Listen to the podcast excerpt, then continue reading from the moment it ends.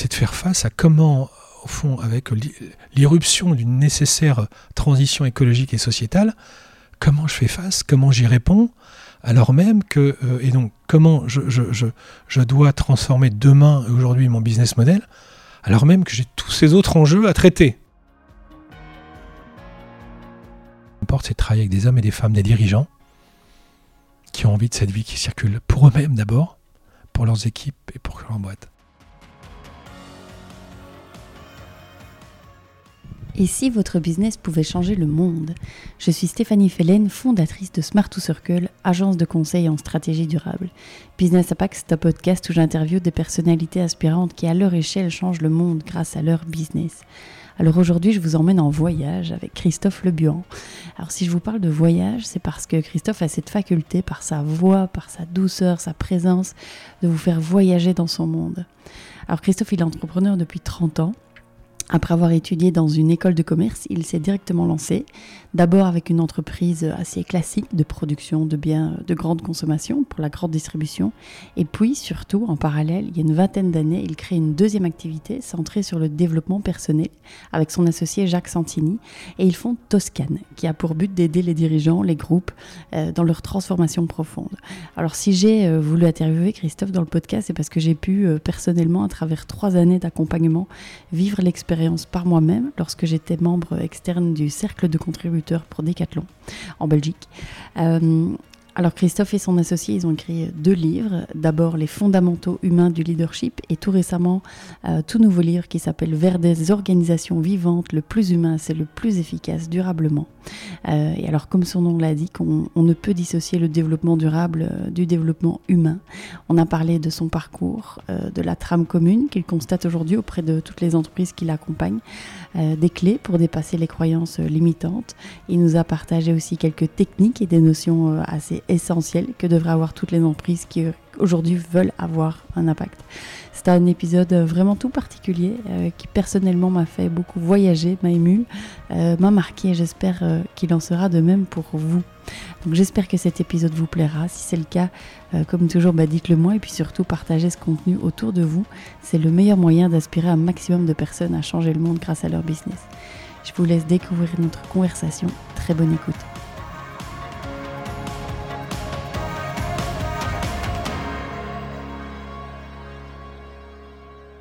Christophe, bonjour.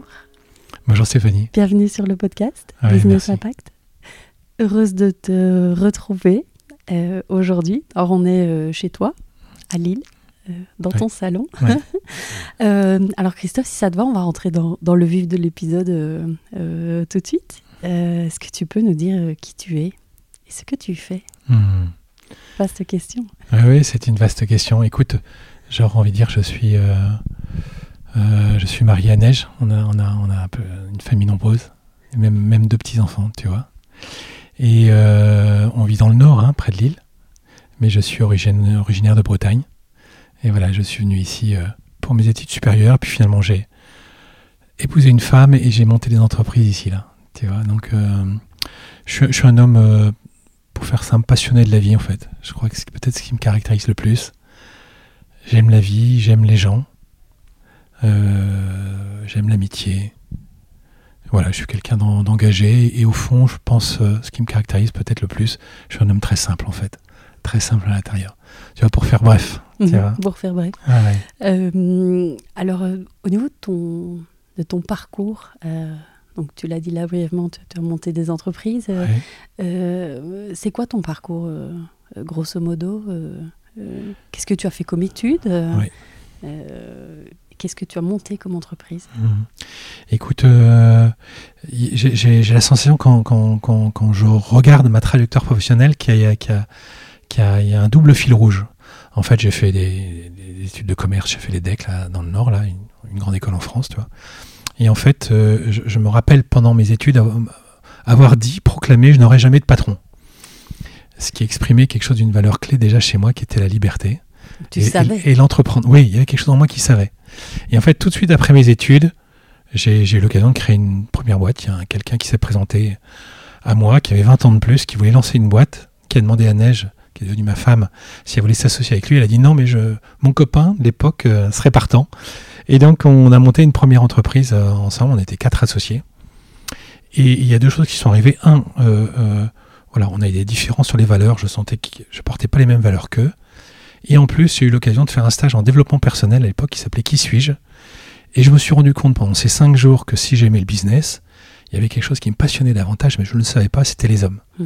Et dans la dernière nuit de la session de cinq jours, j'ai décidé de vendre mes parts pour euh, faire comme le monsieur qui était en face de moi, qui était euh, à l'époque psychologue et qui, qui, qui, qui, qui, qui, qui- voilà, qui a été un formateur en développement de la personne et en croissance de la personne.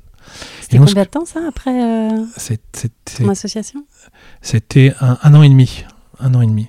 Donc ça va rapide quand même. Et ça a été assez rapide. Et tu vois, donc j'ai et donc là j'ai décidé de, de- de- de vendre mes parts, ce que j'ai fait huit mois après, une petite boîte qui marchait bien déjà, tu vois.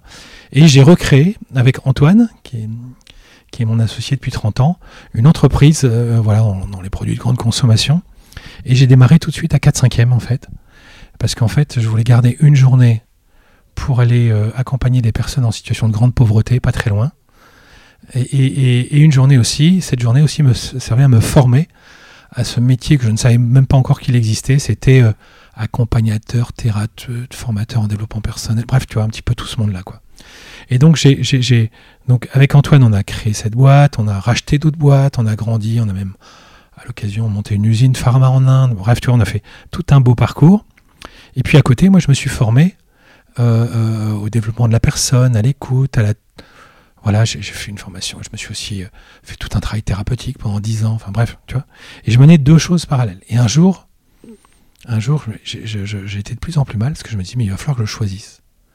Je sens que je suis entrepreneur et qu'il y a une part de moi qui est en train de devenir thérapeute ou me former, tu vois, au développement de la personne.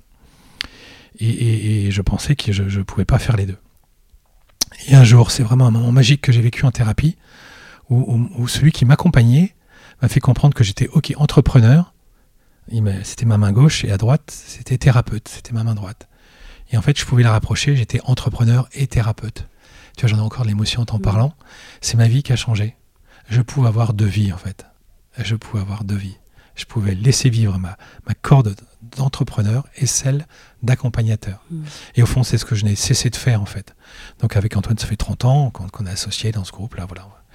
Euh, on a fait de multiples choses et on a encore une belle entreprise là dans le Nord là qui, enfin qui, travaille sur toute l'Europe mais qui est basée dans le Nord. Et puis euh, bah, à, l'autre côté, à droite, avec ma main droite, j'ai filé euh, au fond au départ tout ce qui touchait au développement de la personne. Et, assez vite, finalement, de manière naturelle, ce sont des dirigeants qui sont venus me voir. Et donc, je suis, me suis venu accompagner des dirigeants en individuel. Et puis après, m'étant formé aussi la pédagogie, et que c'était ex- ayant rencontré Jacques, mon futur associé, voilà, il y a, tu vois, il y a, il y a tout, tout ça qui, qui, qui s'est fait, quoi. Et donc, Mhm. euh, il y a Ellipse, il y a Ubrea, il y a Toscane, tu vois, qui, ont émergé au fil de l'eau, quoi. Tu vois.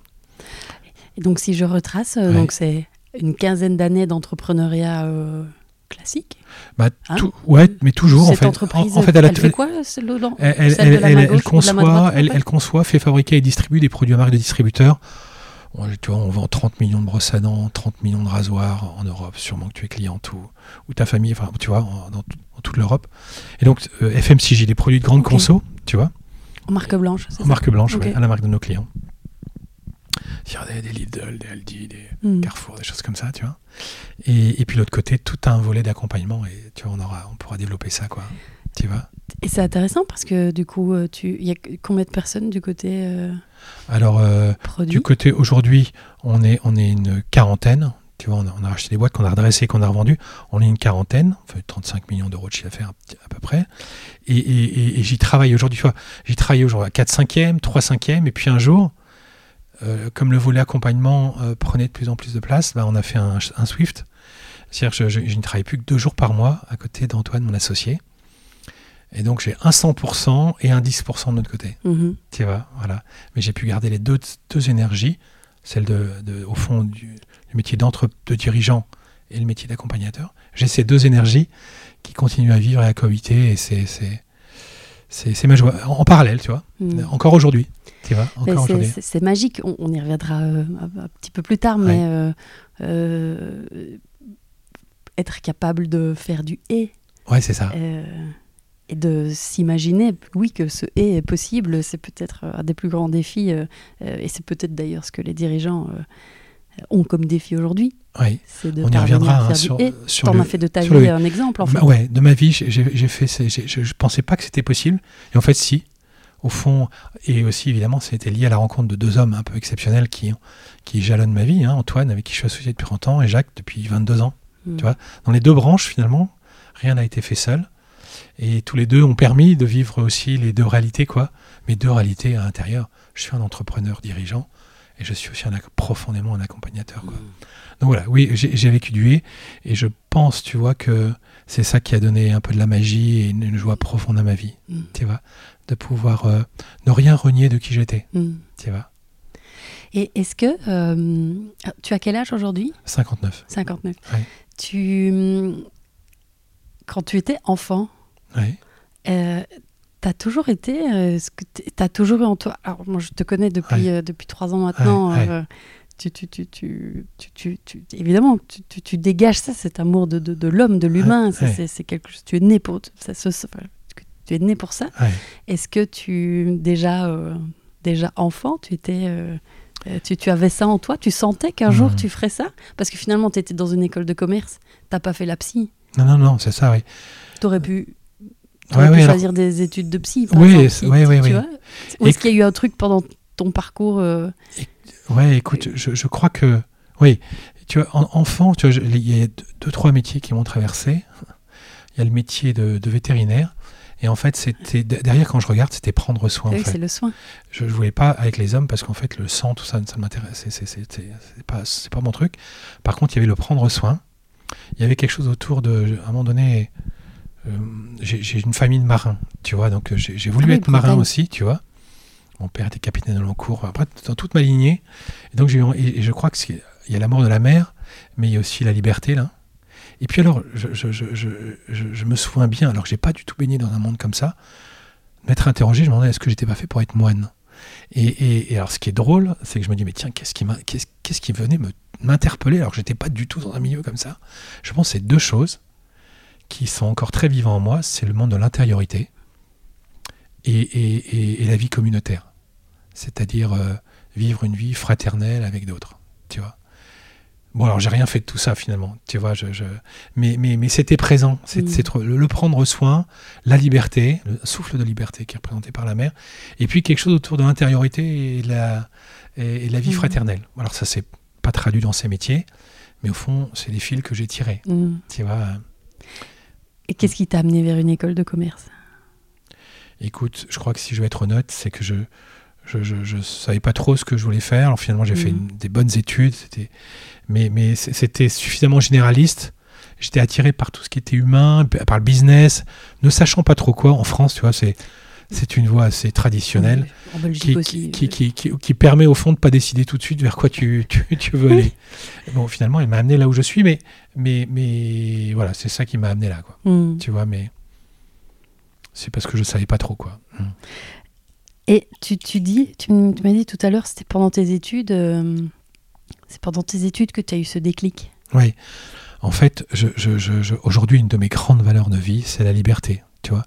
Et beaucoup dans nos accompagnements, on, y reviendra peut-être, hein, je- je- je- la, liberté de penser, la liberté de dire, et la liberté d'agir, tu vois.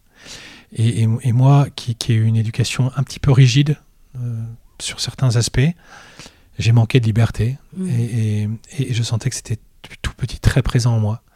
Et donc, euh, je me souviens de dire, mais voilà, le patron, c'est le père, tu vois, pour une part, en tout cas symboliquement. J'aurais pas de père, j'aurais pas de patron. Mais il y avait plus que ça, en fait. hein. Là, c'était un peu un moment de contre-dépendance. Mais c'était une manière euh, d'exprimer un désir d'entreprendre et un désir de vivre une vie euh, la plus libre possible. Mm. Donc, c'était assez présent, euh, assez tôt, finalement, dans, dans mon histoire. Mhm. Tu vois? Alors, euh, est-ce que tu peux nous présenter euh, Alors, tu as parlé de, de ton- ton entreprise qui, qui- qui fabrique. euh, Oui. Et puis, alors, il y a l'autre, oui. Toscane. Toscane, oui. Euh, Ouais, Toscane. euh, Toscane arrive quand? Toscane. euh, Et euh, ouais, est-ce que tu te souviens du, du- peut-être du jour aussi euh, Oui. euh, Tu te dis ah ben en fait euh, Ah ce oui. sera Toscane et ce sera comme ça. Oui, en fait, il y, y a eu des points de bascule. hein. Y a eu... Alors, avant Toscane, il y a eu une, une- un- un- une- une réalité qu'on a nommée Bréa. Bréa, c'est une île en Bretagne. Et qui, qui était le- le réceptacle de notre aventure professionnelle avec Jacques, où il y avait déjà une équipe. Mais c'était. il y a- il y a- le sens, c'était prendre soin de nous. C'était vivre une, une vie euh, euh, avec des, des confrères, tu vois, reliés autour d'une même marque. Et on intervenait chez des clients, mais on a- on n'avait on n'avait pas un sens profond vers des clients, tu vois. C'était le sens, c'était plutôt interne.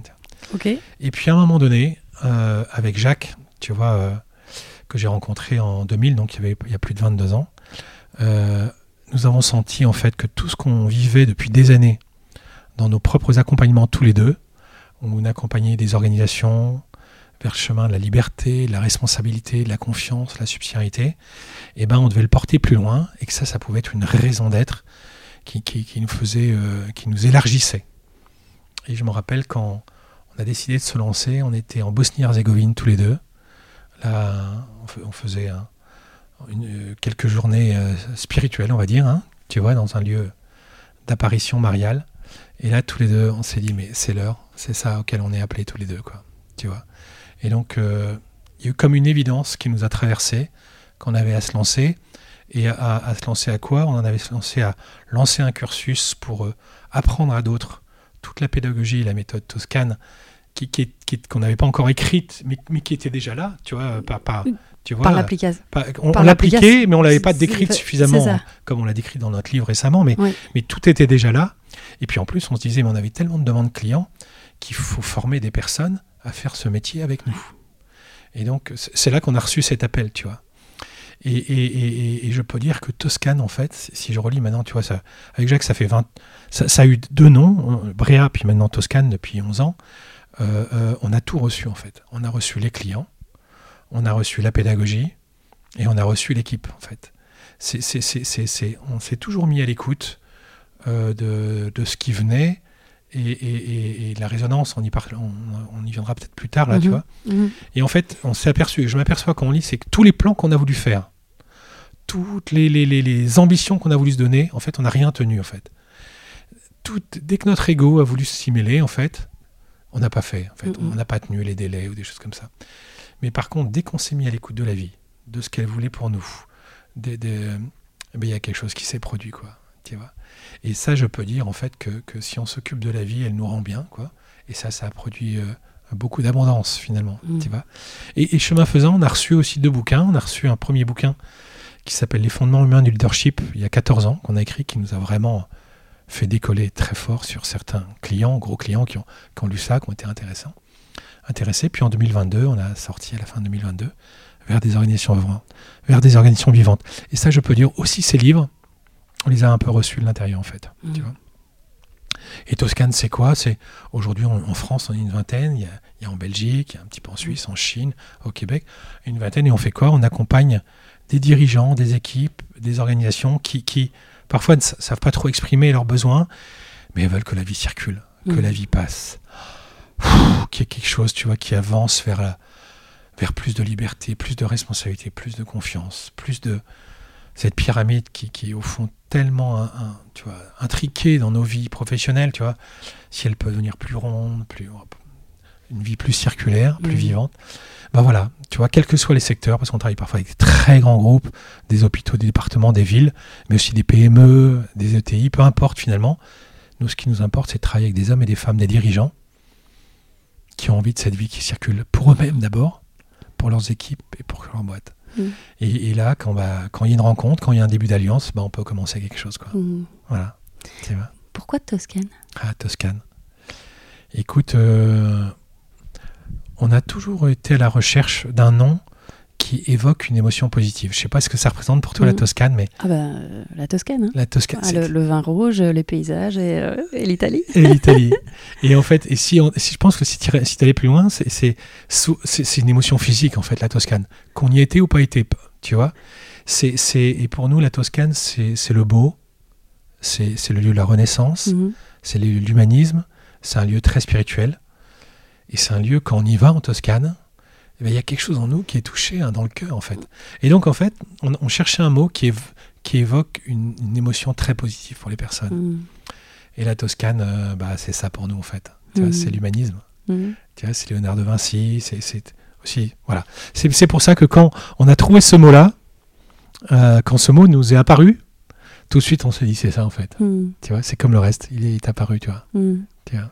C'est marrant, depuis tout à l'heure, tu dis euh, ça nous, ça nous, euh, nous- ça nous est apparu. euh, que comme Est-ce que tu penses avec le recul qu'il y a quelque chose qui était déjà écrit, peut-être euh, qui, Des choses qui vous viennent, ou en tout cas que, que vous êtes tous les deux euh, certainement tellement alignés, euh, et peut-être. Oui, tellement alignés que les Ouais. choses euh, circulent euh, et affluent. Je sais pas pour toi, hein, Stéphanie. Peut-être tu as fait un podcast sur toi-même, je sais pas, mais je- moi je crois que profondément, si nous sommes dans une ouverture du cœur, une ouverture à quelque chose de plus grand que nous, il nous est donné en fait des informations, il nous est donné des, les pas à poser, il nous est donné des, des bouts de clarté. Et, et- et je vois bien, dès que je suis agité, dès qu'on est dans le trou, dès que je suis dans le trou, dès que nous sommes dans le trou, j'ai plus accès à ces informations Mhm. j'ai plus accès à, ces, à ce que la vie aura envie de me proposer. Tu vois, là, aujourd'hui, on peut se voir parce que je, je mets de l'espace dans mon emploi du temps. Tu vois Mhm. Et donc, euh, voilà. Il y a besoin de. Je crois que chacun, nous sommes réceptacles potentiels d'informations pour nous, de souffle de vie, de pas à poser. La Mhm. vie ne demande qu'à se, nous traverser. Et, et j'ai l'impression qu'on a su créer ces espaces-là, voilà, en tout cas, pas toujours, mais en tout cas régulièrement, pour avoir euh, des, des informations sur les pas à poser, des intuitions. Tu vois Ah oui, c'est vrai. J'ai en tête le mot intuition hein, depuis Ouais, tout à l'heure. C'est euh, ça. c'est d'être à l'écoute. Ouais. Tu étais à l'écoute. À l'écoute, ouais, c'est ça, Mm, exactement. Et à l'écoute euh, de notre intériorité, mais aussi de la vie qui passe par d'autres. D'autres, parfois, ont- sont des signes pour nous-mêmes, sont des informations pour nous-mêmes, et puis du monde, tu vois. Donc, euh, j'essaie que vous de avez coup- ça. Vous avez dû constituer une équipe. Euh, donc vous êtes Oui, une on est une vingtaine vingtaine, aujourd'hui. ouais, une petite vingtaine en France. Euh, de- alors, de- il y en a une que je connais, euh, Lisa, euh, Ah Oui, alors, elle est au Québec, elle, au Lisa, Québec. a- hein, a, a- qui- a voulu monter le Toscane au Québec, tu vois. Et c'est comme toujours, ces personnes-là, tu vois, à un moment donné, ont décidé de rejoindre une raison d'être. Toscane, Mhm. raison d'être, tu vois, c'est, c'est dans, dans un, dans un monde qui brûle et se dessèche, partagé au plus grand nombre. Notre espérance, mais aussi notre expérience que le plus humain et le plus vivant, Mm, mm. c'est le plus efficace et le Mm. plus fécond durablement, tu vois. Et en fait, bah, ceux qui nous rejoignent, ils ont, en fait, on partage cette raison d'être, on a envie de vivre une vie euh, ensemble aussi, tu vois, au service de nos clients. Mm. Donc voilà, donc c'est dans la grande liberté et responsabilité de chacun. Mm. Alors, euh, tu accompagnes donc depuis euh, des années, Oui. euh, de 20 ans, Plus de 20 ans, plus oui. de 20 ans, Plus de 20 ans finalement. hein. Ouais. Euh, euh, des entreprises, alors, des équipes, des dirigeants, des Ouais, dirigeantes. ouais. Euh, c'est pas que des dirigeants, hein, c'est aussi des équipes. Bien sûr, des équipes. Sur le terrain. Euh, ouais, bien sûr. Ouais, ouais, bien sûr. euh, dans leur euh, transformation euh, profonde, hein, on Oui. peut peut-être dire ça. euh, Oui. euh, euh, c'est aujourd'hui, si tu prends du recul, Oui. euh, c'est quoi euh, leur plus grand défi aujourd'hui euh, à ces, euh, ces entreprises? Et puis, est-ce que tu vois aussi une trame commune peut-être euh, Ouais, ouais. Écoute, euh, j'ai la sensation en fait qu'il y a quelque chose euh, euh, qui nous arrive depuis un an ou deux ans, deux, trois ans, que j'avais pas ressenti aussi pleinement depuis toutes ces années. C'est au fond une complexité absolument croissante et accélérante. Tous nos clients, les petits ou, ou moyens ou grands, sont confrontés à des choses un peu inédites. Évidemment, on a eu la pandémie, mais aujourd'hui, on, a les appros d'énergie, euh, l'inflation, les approvisionnements globaux, euh, euh, la nouvelle relation des gens au travail qui, qui parfois du mal à recruter. Il y, a- tout ça, tu vois, qui, avec conjugué un défi juste gigantesque pour les plus gros, mais de plus en plus pour les plus petits, c'est de faire face à comment, au fond, avec l'i- l'irruption d'une nécessaire transition écologique et sociétale, comment je fais face, comment j'y réponds, alors même que, euh, et donc comment je, je, je, je dois transformer demain et aujourd'hui mon business model, alors même que j'ai tous ces autres enjeux à traiter. Mm. Et donc j'ai la sensation que, que, que, que tous les organismes, tu vois, qu'on travaille avec un hôpital, qu'on travaille avec une ville, un grand groupe ou une PME, elle est confrontée à une volatilité aussi de la consommation. Par exemple, je donne un exemple, on a quelques clients dans le bio, tu vois, il y, a, y y trois ans en France, c'était plus 15% pendant des années. Aujourd'hui, c'est moins 10, moins 15 en deux ans. Surtout une volatilité de la consommation énorme tout d'un coup. Tu vois. Il y a des choses qui vont très très vite. Euh, avant, on avait le temps de pouvoir se retourner. Aujourd'hui, on n'a pas le temps. Mm. Et donc, en fait, ça, je pense, c'est transversal à toutes les boîtes qu'on rencontre. Mm. Tu vois, les demandes sont formulées différemment, mais chaque fois, c'est ça. C'est on est dans la complexité. Euh, pff, comment on peut faire? Mm. Comment on peut faire? Et donc, ça, ça- ça demande, au fond, des, des- des- des- des nouvelles compétences et des nouvelles orientations. Parce que dans la complexité, c'est une nouvelle posture, une nouvelle compétence. Tu vois, c'est comment euh, je vais être à l'aise avec l'impermanence, c'est-à-dire les choses qui ne durent pas. Comment je vais laisser tomber l'illu- l'illusion de la rationalité, c'est-à-dire pense que je peux tout penser d'avance Mm. tu vois Comment je vais me laisser surprendre par la vie? Comment je vais apprendre à ce que toute décision soit un pari? Ou un risque gagnant et perdant Tu vois Bon, bah, il y a tout ça. Alors, donc, comment je vais apprendre à, à regarder les choses sous l'angle d'un système Enfin, tu vois Donc, il y a tous ces enjeux, quelle que soit l'entreprise, qui ont à développer ça. Et l'autre chose, c'est que dans la complexité, il y a quelque chose qui s'évapore très vite. Je ne sais pas si tu remarques ça, c'est le sens, en fait. Moi, j'ai l'impression que toutes les entreprises sont confrontées à une crise de sens. Mm, mm. Depuis 20 ans, on est beaucoup sur le comment. Comment on fait plus? Comment on fait plus vite? Comment on fait mieux? Et là, aujourd'hui, chacun progressivement.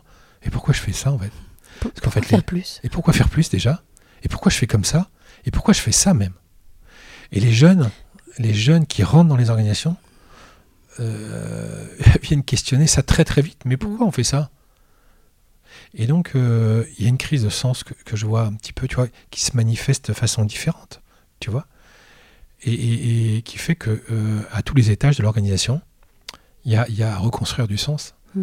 à, à dire c'est quoi le sens individuel, le sens de l'équipe, le sens de l'organisation, comment elles peuvent être alignées comme trois boussoles. Tu vois, Mm. on parle de trois boussoles alignées chez nous. Et, et- et- bon, bah voilà, complexité, reconstruire du sens. J'ai l'impression qu'il y a- il y, a ça partout. Tu Mm. vois, je sais pas si ça te parle, mais Oh oui, hein. hein, Ah bah vois. oui, ah bah oui, Euh, complètement. Euh, et que ce et, et tous les départements sont concernés. Tous les départements sont cons. Les RH, euh, les achats, euh, la logistique, le, La production, tout, tout, la finance. la finance, Tu vois, critères avec les critères euh, ESG, enfin, tu vois, tous se disent tiens comment euh, la comment on stratégie, fait? la stratégie avec euh, inventer un nouveau, bu- un nouveau business model qui, qui peut m'amener un jour vers la neutralité carbone et qui me permet de continuer euh, à faire vivre mes actionnaires. Les, les- les- les- les renoncements sont, sont énormes, les paradoxes, les ambiguïtés. Enfin, moi, je, je vois ça, tu vois. Traiter avec cette complexité, elle est là.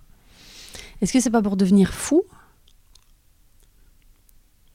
Alors, justement, tu vois, c'est, c'est, c'est, c'est, c'est- c'est- l'enjeu va être comment je vais trouver dans cette complexité de la stabilité, en fait. Mm. Tu vois.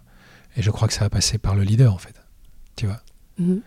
Euh, je, je crois que tu vois que un des enjeux clés chez le leader de demain et d'aujourd'hui déjà, c'est aller chercher quand tout bouge sa sécurité intérieure. Quoi. Comment il peut trouver un espace en lui et à l'extérieur de sécurité pour faire face à cette complexité qui peut le rendre fou. Tu vois. Donc je crois qu'un des gros enjeux du, du leadership d'aujourd'hui et de demain, c'est développer notre sécurité Mm.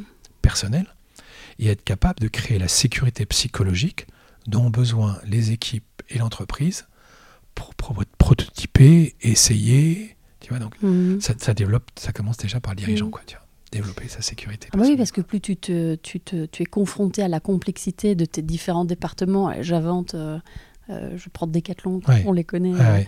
euh, un grand groupe, euh, on dit, ah bah ok, euh, RH, euh, j'ai des soucis euh, logistiques, on fait comment pour approvisionner euh, autant de millions de vélos chaque année. Euh, Production, comment on fait de l'éco-conception, et comment tu as tout ça qui arrive sur toi et tu dis, oh, au secours, je, non je m'en vais, je vais vivre sur, sur une île. Ah oui, oui. Ah j'abandonne, Ah oui, oui, oui, oui. complexe. Trop complexe. Trop, trop Euh, complexe. il et il ne faut pas abandonner le navire non plus. Non plus. Euh, Et donc, euh, où est-ce que vont être ma zone de sécurité, ma zone où je peux me ressourcer, tu vois? Moi, le deuxième point qui, qui me vient, tu vois, c'est pour, c'est qu'en fait, dans, dans un ancien monde, le monde du compliqué, euh, je peux rationaliser, je peux piloter, je, tu vois, je, je peux maîtriser quoi. Dans, dans le monde de la complexité, je dois abandonner euh, euh, la- ma capacité à maîtriser toute chose, parce que la vie va sans Mhm. arrêt, la volatilité de la vie. Et donc, c'est développer, je- j'en parlais un petit peu tout à l'heure, d'autres compétences, d'autres façons d'être. Et notamment, ça demande pour un leader, là, d'aller euh, peu à peu lâcher son ego, en fait. Mm. Tu vois? Parce qu'en fait, c'est s'il lâche pas son ego, il va vouloir maîtriser et, et- et contrôler. Mm. Or là, il va falloir être capable de dire moi tout seul pas capable. J'ai besoin, j'ai besoin de vous. C'est parce que euh, l'intelligence va être redistribuée que, que, que la capacité à créer une organisation où les gens vont pouvoir prendre l'initiative et, avoir euh, euh, 5, 10, 50, 1000 personnes qui vont être captifs ou, vont être, avoir des capteurs, tu vois, pour les signaux faibles. Si moi je suis tout seul à le faire, c'est mort, je vais pas entendre tout ça, quoi. Et donc ça demande euh, faire un travail sur son ego, tu vois, pour, euh, pour, euh, pour euh, sentir que je pourrais pas sortir l'entreprise tout seul, quoi. Mm. Que je vais devoir faire avec les autres et que je vais devoir trouver une autre posture de leadership, c'est celle, au fond, qui va être une sortir de ma toute puissance pour entrer dans une puissance plutôt de l'être Mm.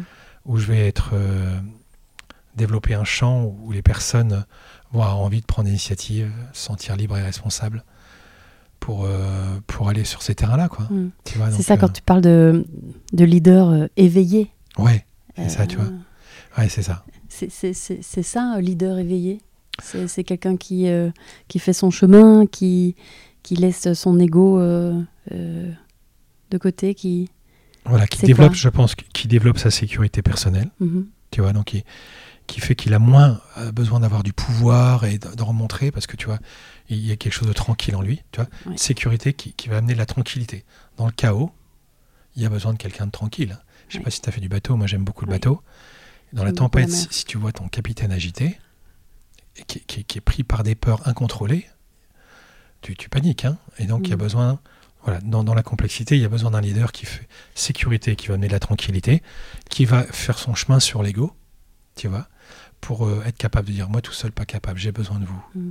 Comment on fait ensemble et comment vous pouvez, comment je vais protéger et, et- et- et soutenir, voilà, vos prises de responsabilité. Peut-être, tu vois, dans le leader éveillé, la troisième chose, c'est que c'est aussi quelqu'un qui, qui, qui, qui comprend qu'aujourd'hui son propre développement est clé, quoi. Au fond, il va pas pouvoir emmener l'entreprise plus loin que lui l'a été. Mm.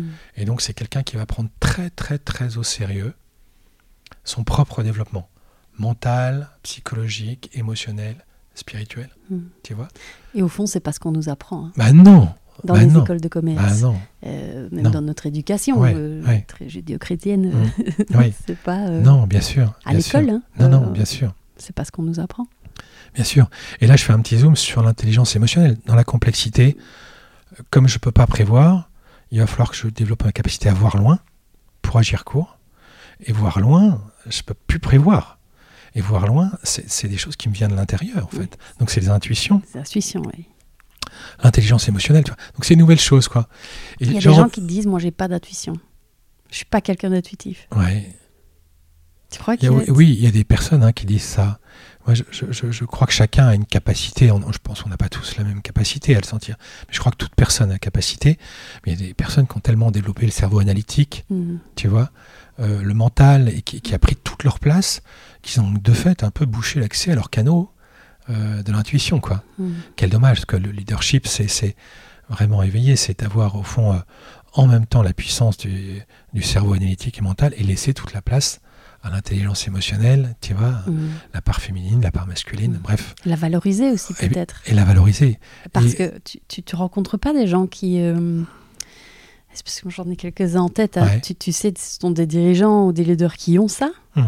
euh, mais qui en sont peut-être un peu gênés. C'est pas valorisé. C'est un peu féminin d'ailleurs. Puis il y a Ouais. beaucoup d'hommes dirigeants. euh, heureusement, le- ça, ça- ça évolue aussi à ce niveau-là. Mais euh, ou même des femmes dirigeantes qui du coup sont très masculines. Enfin, très Mhm. mas- tu sais, dans leur attitude comme Mhm. ça, il y a un côté fort. Mhm. Il faut être fort. Il faut être peut-être parce que ce n'est pas valorisé en fait de se mettre à nu. Tu, tu touches là un, un problème absolument majeur. Nous, dans tous nos accompagnements, en fait, hein, on, on cherche à, accompagner les personnes qui souvent viennent ce qu'on appelle le versant rouge. Tu vois, c'est le versant plus masculin, mhm. celui qui cadre, qui, qui, qui donne des ordres, etc. Tu vois, qui, et on a besoin de ça dans une organisation. Mais il y a besoin de la polarité opposée. La version plus féminine, qui est celle celui qui accompagne, qui aime, qui écoute, qui prend soin, qui écoute aussi les signaux faibles. Tu vois. Mhm. On a besoin de la pol- polarisation mas- masculine et féminine. Et c'est vrai qu'aujourd'hui, quand je vois des dirigeants qui ont survalorisé la, la polarité euh, masculine, y compris des dirigeants de femmes, quelle tristesse. Parce que ça manque en fait, nous avons besoin des doubles polarités. Quoi. Et plus généralement, euh, tu vois, moi je fais un petit travail aujourd'hui pour essayer d'aller chercher les causes racines. Qu'est-ce qui fait qu'on en est arrivé là? Tu vois, ma... Et pour moi, une des causes racines profondes, c'est l'abus du masculin et le manque du féminin dans le monde en fait. Mhm. Je crois que le, la femme et le féminin ne, ne- ne- ont été, alors on pourrait remonter dans l'histoire, hein, tu vois, euh, ont été mis de côté, alors je, sans parler d'une certaine religion qui l'ont mis de côté de, de tous les jours, mais il n'y a pas que ça aussi, tu vois.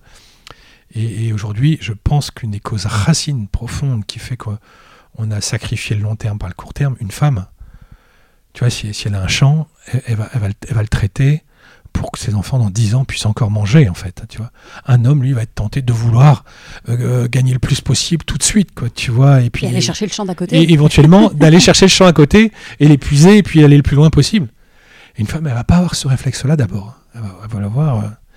Et donc, euh, voilà, moi je pense qu'il y a une des, une des causes profondes, tu vois. Donc, je sais pas pourquoi on est arrivé là, mais tu vois. Mm. mais- Mais et donc, dans, le leadership, tu hein. vois, il y a besoin de. de, de- Moi, je- je- j'espère profondément que dans les 10 prochaines années, 20 prochaines années, le féminin va, va reprendre sa place.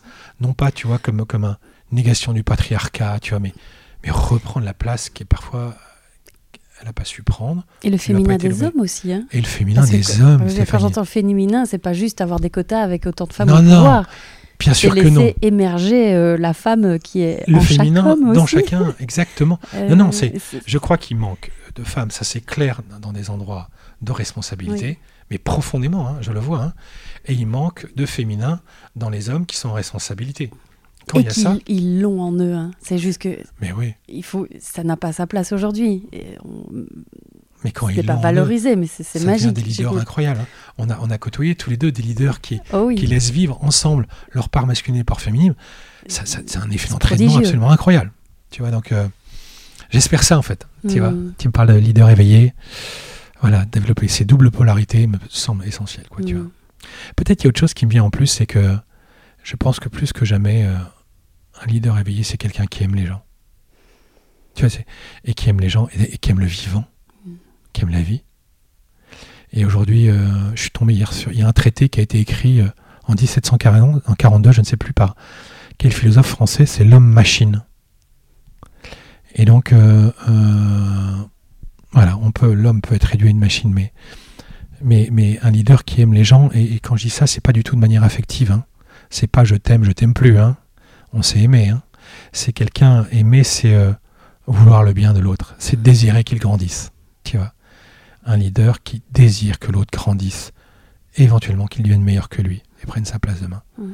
Ça, je, je pense qu'il y a quelque chose de clé demain. Mm. Tu vois aussi là, continuer à, à développer notre amour pour les autres pour qu'ils grandissent Mm. tu vois, qui est pas du tout l'affectivité. Hein. Tu vois, je, veux- je viens faire une différence. Mm. Avec une notion de plaisir, peut-être en t'écoutant aussi. Est-ce que. euh, est-ce que le- Bah ouais, ça donne de la joie, ça. Mm. Tu vois, si je C'est quelque chose de grave hein, autour du.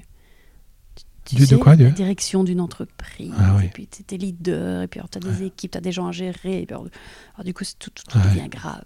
Ah ouais, ouais. Je suis d'accord avec toi. Je, je- je- Et surtout dans le contexte qu'on vit Ouais, aujourd'hui, ouais, dans ouais. la complexité. Le recrutement, c'est grave parce qu'on ne sait pas recruter, et puis les gens s'en vont, et puis la crise écologique, n'en parlons pas.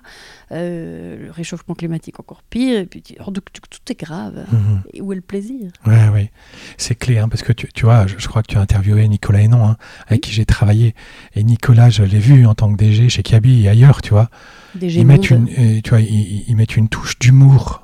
Tu vois, il y a- il y, a besoin, à, à côté des responsabilités, d'avoir de la légèreté. Mm. Tu vois, nous avons besoin de ça, cette polarité. De la profondeur et la légèreté. Mm. Ça, moi, c'est deux choses que, que j'aime et, que, et que, que- que nous cherchons à vivre aussi dans nos accompagnements, aussi auprès des dirigeants. Il n'y a pas besoin de gravité. Profondeur, oui, et légèreté. Mm. Parce qu'autrement, comme tu dis, on peut devenir fou, en fait. Mm. On peut devenir fou. Et puis, si on n'a pas de plaisir à vivre ce qu'on vit, si au fond, ça peut être difficile, mais si on n'a pas de plaisir, il faut chercher autre chose, en fait. Parce qu'en fait, euh, ce, qui, ce qui nous donne de la joie, c'est faire ce qu'on aime, en fait. Et si au fond, ça devient trop lourd, bah, faut, faut trouver autre chose, quoi. Mm. faut chercher autre chose. Je crois profondément, et ça, c'est vrai pour, pour tous les gens, euh, quel que soit le niveau de l'entreprise. hein. Si je fais ce que j'aime, bah, le temps, il passe euh, très vite, et je, je deviens fécond, et souvent, ce que j'aime, euh, je deviens très bon, en fait. hein. Hmm. Parce qu'on a envie de se développer, d'acquérir de nouvelles compétences. Bon, tout ça est un petit peu relié. hein. Hmm. Mhm. Alors, euh, je, je voudrais revenir. euh, donc, tu écris, co-écrit Oui. deux livres. Vous avez deux livres. Euh, alors, livre 1, Livre 1, c'est les, du. les fondements humains du leadership. oui. Ouais. C'est quoi les fondements humains? On vient déjà d'en parler. hein, Ouais, mais, mais tu vois, c'est, on s'est aperçu qu'il y avait un, un certain nombre de déclics, tu vois, pour que, au fond, le cœur d'un leader s'ouvre à créer les conditions pour que, pour que le meilleur de l'homme apparaisse. Tu vois, c'est Mhm. fondé sur euh, c'est une croyance profonde que nous avons, hein, c'est que le meilleur, le meilleur de l'autre apparaît toujours quand les circonstances s'y prêtent. hmm. Et donc le job du leader, c'est créer les circonstances pour que le meilleur de l'autre apparaisse. Et bah pour ça, il y a, il y a un certain nombre de déclics, je ne vais pas les reprendre tous, mais tu vois, il y, en a- il y en a- un, par exemple, on a un petit peu parlé déjà, c'est tout ce qui touche à déposer l'armure. C'est-à-dire qu'en fait, si je suis, je suis uniquement dans mon cerveau analytique mental, si je suis blindé, si je me laisse pas ressentir les choses, eh ben, je vais pas laisser passer la vie en moi. Mm. Et je vais, je vais, je vais pas non plus créer les conditions pour que tout d'un coup les ressentis puissent s'exprimer, etc. Donc, voilà, ça c'est un déclic. Tu Mm. vois, c'est un deuxième, c'est euh, le, le chêne et le roseau, c'est devenir de plus en plus roseau que chêne. Le chêne, tu vois, c'est je suis tendu, fermé, tu vois. Et, c'est choisir au fond, ce que j'ai appelé tout à l'heure, c'est travailler sur son ego, opter pour la, pos- la posture basse. Mm. C'est opter pour une posture, tu vois, où je, je- je- qui n'est pas une posture où je veux mettre sous les autres, mais je veux mettre euh, capable de créer les conditions pour que les autres puissent grandir, aussi, qui va demander de faire tout un travail avec mon ego. Mais c'est aussi, tu vois, euh, euh, un déclic, euh, c'est zéro angélisme. C'est en fait, je, je peux, euh, dans, dans l'amour, euh, toi qui as des enfants aussi, je- voilà, il y a beaucoup de bienveillance, mais à côté de la bienveillance, il doit là une force aussi, euh, c'est l'exigence. Mhm. Et donc, en fait, un des déclics, c'est comment euh, je tiens aussi le- l'exigence, le, cadre. Bref, c'est tout ce chemin-là. Mhm. Et donc, on a développé, c'est un, un livre. Écoute, on, on- on l'a écrit il y, a, il y a 14 ans de manière euh, intemporelle. On s'est dit, mais on aimerait bien qu'il dure. Et tu vois, je, je, je sais, je- je sais plus les ventes qu'on a fait en 2022, mais on a encore vendu 500, 600 exemplaires, tu vois. Et on ne fait rien pour, tu vois, uniquement bouche à oreille. Donc, on en a vendu quand même plusieurs milliers, tu vois. Je ne sais pas les ventes, tu vois, mais, mais bon, il continue à se vendre de plus en plus. Donc, il est toujours actuel, tu vois. Les fondements humains du leadership. Vous l'avez écrit euh, Je écrit avec- après avoir accompagné, euh, j'imagine, Ouais, ouais, on avait, quelques, des- on avait déjà depuis des, des années, des années d'accompagnement de dirigeants, tu ça, vois, et de leaders. formalisé. Voilà, on a formalisé avec Jacques Santini, qui est, qui est celui avec qui on a tout fait. Au fond, il nous a donné, on a tout reçu à travers nous deux, tu vois. Bah, on, on a, on a écrit, mais au fond, dans tous nos accompagnements de centaines de dirigeants, je pense, c'est quoi les déclics qu'on a vus à l'œuvre qui permettaient de créer les conditions pour que le meilleur de l'autre Mhm. apparaisse. Voilà, on a essayé de les nommer, de les décrire Mhm. de manière pédagogique, de donner quelques outils. Cette trame commune. euh, Ouais. ouais. Et euh, bon, et ça nous a permis, tu vois, on a fait ça pour nous, et puis aussi pour transmettre, et ça nous a permis d'avoir quelques gros clients. C'est-à-dire, il y a des DG, je me souviens d'un d'un DG, d'un grand groupe, qui, qui à l'époque cherchait un, un accompagnateur pour son codir, un groupe de 10 000 personnes, tu vois. Je le connaissais pas, et je, me rappelle lui dire, Écou- écoute, écoutez, je pense, que je lui avais dit, avec, euh, voilà, le livre qu'on vient de sortir, lisez-le. Si ça vous branche, on peut faire ça ensemble. Et je me rappelle, un mois après, c'était fin août, il m'appelle, tu vois. Il me dit, j'ai lu ça pendant vacances, j'ai adoré. Et, et depuis, on, ça fait tu vois, 15 ans qu'on travaille avec cette Mm. boîte. Tu vois, donc, euh, Tu peux la nommer c'est- un exemple. Tu vois, Quelle boîte? Écoute, en l'occurrence, c'était le prédécesseur Jean-Christophe, c'était Kiabi. Ah voilà. Tu vois, Oui. c'est comme ça que je suis entré. Oui. Après, c'est comme ça que j'ai été amené à, à rencontrer Nicolas, mais c'est, ça a été Kiabi et puis plein d'autres, tu vois, Mm. qui, qui ont aimé euh, et qui se sont retrouvés. Tu Mhm. vois, donc, euh, ouais, c'est toujours touchant. Et là, tu vois, il y a un hôpital qui vient d'en commander 50. Tu vois, à Paris, un hôpital que je ne connais pas, c'est étonnant. Tu vois, donc, euh, donc voilà. Ils se transforment, hein, les hôpitaux. Nous, je te, Oui. dis- je te disais, on, on a des demandes de bilan carbone pour les hôpitaux de plus en plus. euh, comme, donc, euh, il y, a- il y a quelque chose qui se joue. ce Ouais. Covid aura eu Oui, du bon, peut-être. du bon peut-être aussi. pour eux, pour, pour les mettre dans un, Une autre manière une de. autre manière de- de- de- d'envisager leur Ouais. métier. Quoi. Ouais. Et alors, typiquement, bah, voilà, dirigeants comme qui habillent. euh, Oui. Combien de personnes euh, qui habillent 10 000 aujourd'hui. oui. 10 000 Oui. Euh, il t'appelle, il le lit pendant ses vacances euh, sur un transat euh, Ouais. sur la plage. euh, tu- vous faites quoi Concrètement, euh, comment, tu as, comment vous abordez ce, ce sujet? Oui, c'est-à-dire comment on démarre avec eux là Oui. Oui. En l'occurrence, euh, euh, la, la demande de- du DG de l'époque, tu vois, ça, ça- ça date hein, maintenant, parce que ça, On a démarré en 2009 avec eux, tu vois, Mhm. avec Kiabi, donc ça date. hein. Et on travaille encore avec eux, tu vois. Pas, aux mêmes endroits, mais, toujours. Euh, il y avait un besoin, il y avait un nouveau DG qui arrivait. Il avait besoin de constituer une équipe de direction. Elle était là constituée, mais il, sent- il sentait qu'elle n'était pas alignée, qu'il y avait, un, un- qu'il y avait vraiment euh, peut-être un projet commun à définir. Et deux, il pressentait qu'il y avait une démarche vision entamée. Et donc, ben voilà, dans nos échanges, on a commencé avec quelques séminaires de CODIR, ça a produit du fruit. Et puis un jour, j'ai pro- processé avec eux, tu vois, tout un processus de vision avec les 10 000 personnes, tu vois, pour retravailler la raison d'être, les valeurs et l'ambition à 10 ans. Bon voilà, tu vois, ça, ça, a pris des années. Et à côté, ben, on a dû, euh, comme il y avait vraiment un enjeu de transformation culturelle et organisationnelle, on a proposé ce qu'on appelle des écoles du leadership interne.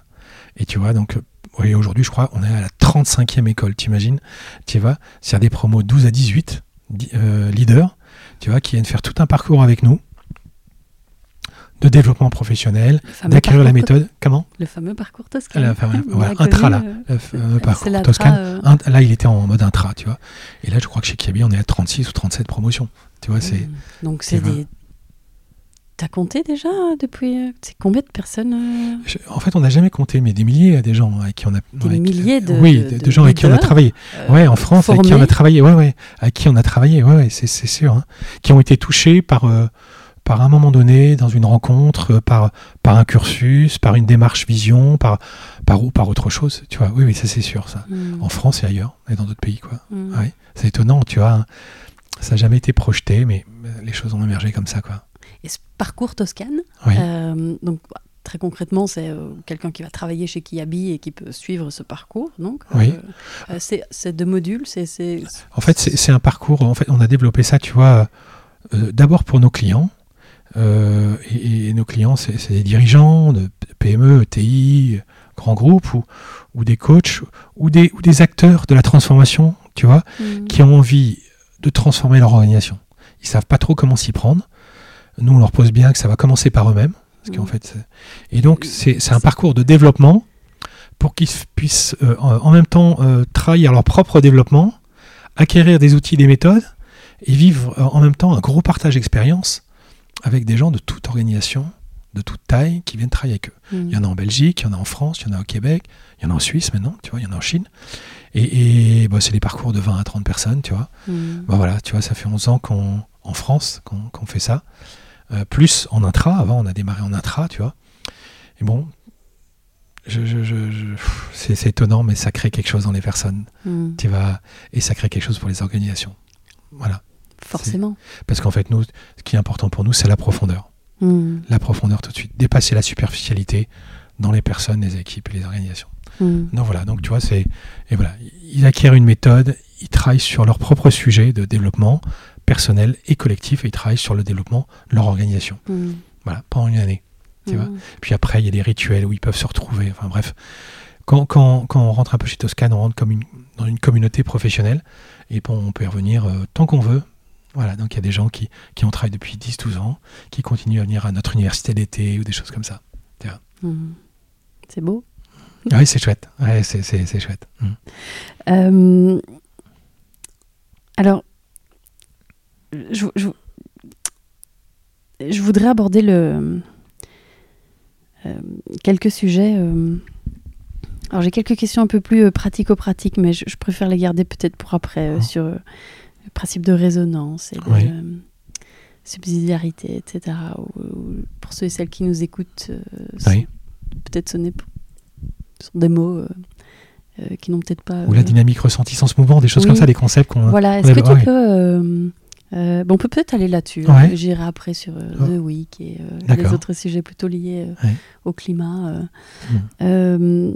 Tu- peux nous expliquer quelques éléments clés? Mm. Moi, personnellement, donc je pense à résonance, subsidiarité, ressenti, sens, mouvement. Ouais. S'il y en a d'autres. Je, je, je- qui tombe un petit peu. dans- Ouais, dans Je, peux exprimer deux, deux, trois, deux, trois principes ou deux, trois éléments pédagogiques qui, Oui. sont, qui sont assez clés au fond, qu'on essaye d'enseigner et d'abord de vivre. La première chose, peut-être là, que tu, tu as nommé, c'est la résonance, en fait. La résonance, tu vois, c'est, c'est au fond, euh, et c'est ce que j'essaye de, de ce qu'on essaie de vivre ensemble, hein, c'est quand la vie circule entre nous ou pas, quoi. Tu vois C'est quand tout d'un coup, euh, il y a un état intérieur qui se crée en moi, puis après dans l'autre, où il y a quelque chose qui va circuler entre nous. Et, ça demande d'abord que, en fait, quand je, je vais rencontrer une personne, que je fasse en moi de la place pour elle. C'est étonnant, mais des fois, tu le sais bien, on est tellement pris par du stress ou des choses à faire que je peux rencontrer quelqu'un, mais il n'y a pas de place en moi pour elle. Donc en fait, on peut même passer une heure de conversation. Il n'y a rien qui s'est passé. La résonance demande d'abord que je fasse de la place en moi pour l'autre. Et si je fais de la place en moi pour toi, Stéphanie, eh bien quand tu vas parler, la place que j'ai faite va être comme une chambre d'écho. Mm il y a un écho qui va se faire en moi, qui va me traverser, et il y a des paroles qui vont me monter, ce qui m'a touché, ce qui m'a marqué, ce qui m'a frappé, et, je vais te les, redonner à toi, tu vois. Et toi, si jamais tu as de la place pour ce que je t'envoie, ça va faire une chambre d'écho, et là, tout d'un coup, va s'installer en nous, il y a du neuf. On va aller à un niveau plus profond, nos ressentis vont, vont devenir plus fins, il y a la confiance, il y a l'intimité qui va, qui va naître entre nous, et il y a du neuf qui va apparaître il y a l'intelligence nouvelle qui va apparaître. Et ça, c'est la résonance. Mm. Tu vois, ça a été étudié pas mal par Hartmut Rosa, un sociologue allemand. Et pour nous, la résonance, c'est le cœur de toutes les transformations qu'on vit, tu vois. Et c'est la molécule de base, euh, souvent mm. il dit Jacques comme ça, tu vois. Et donc, euh, c'est ce qui permet de transformer des rendez-vous en rencontres. Mm. Et une réunion en. Une, réunion. Une bête réunion en. Une réunion tout d'un coup, un moment de vie, hmm. où tout d'un coup il y a quelque chose qui va apparaître, tu vois. Et donc, euh, voilà, la résonance. Et donc, on enseigne aux personnes la résonance, mais les gens, ils n'ont aucune idée, en fait.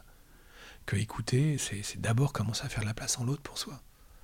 Ouais, mais t'as raison, en fait. Et donc, et on n'a pas toujours cette place. Et hmm. qu'au fond, écouter, c'est pas uniquement se taire c'est aller chercher en soi les mots qui vont monter euh, face à ce qu'a dit l'autre. Mm. Alors évidemment, derrière, il y a des attitudes qui vont favoriser ça. C'est si j'ai des attentes, des attentes, par exemple, sur l'autre, évidemment, ça ferme la résonance. Si j'ai quelque chose à défendre, tu vois, je, suis fermé. Il n'y a plus de place en moi. Si, si je veux convaincre l'autre, moi souvent je dis convaincre, c'est vaincre les cons. Mm, mm. Bah tu vois, il y, a quelque chose.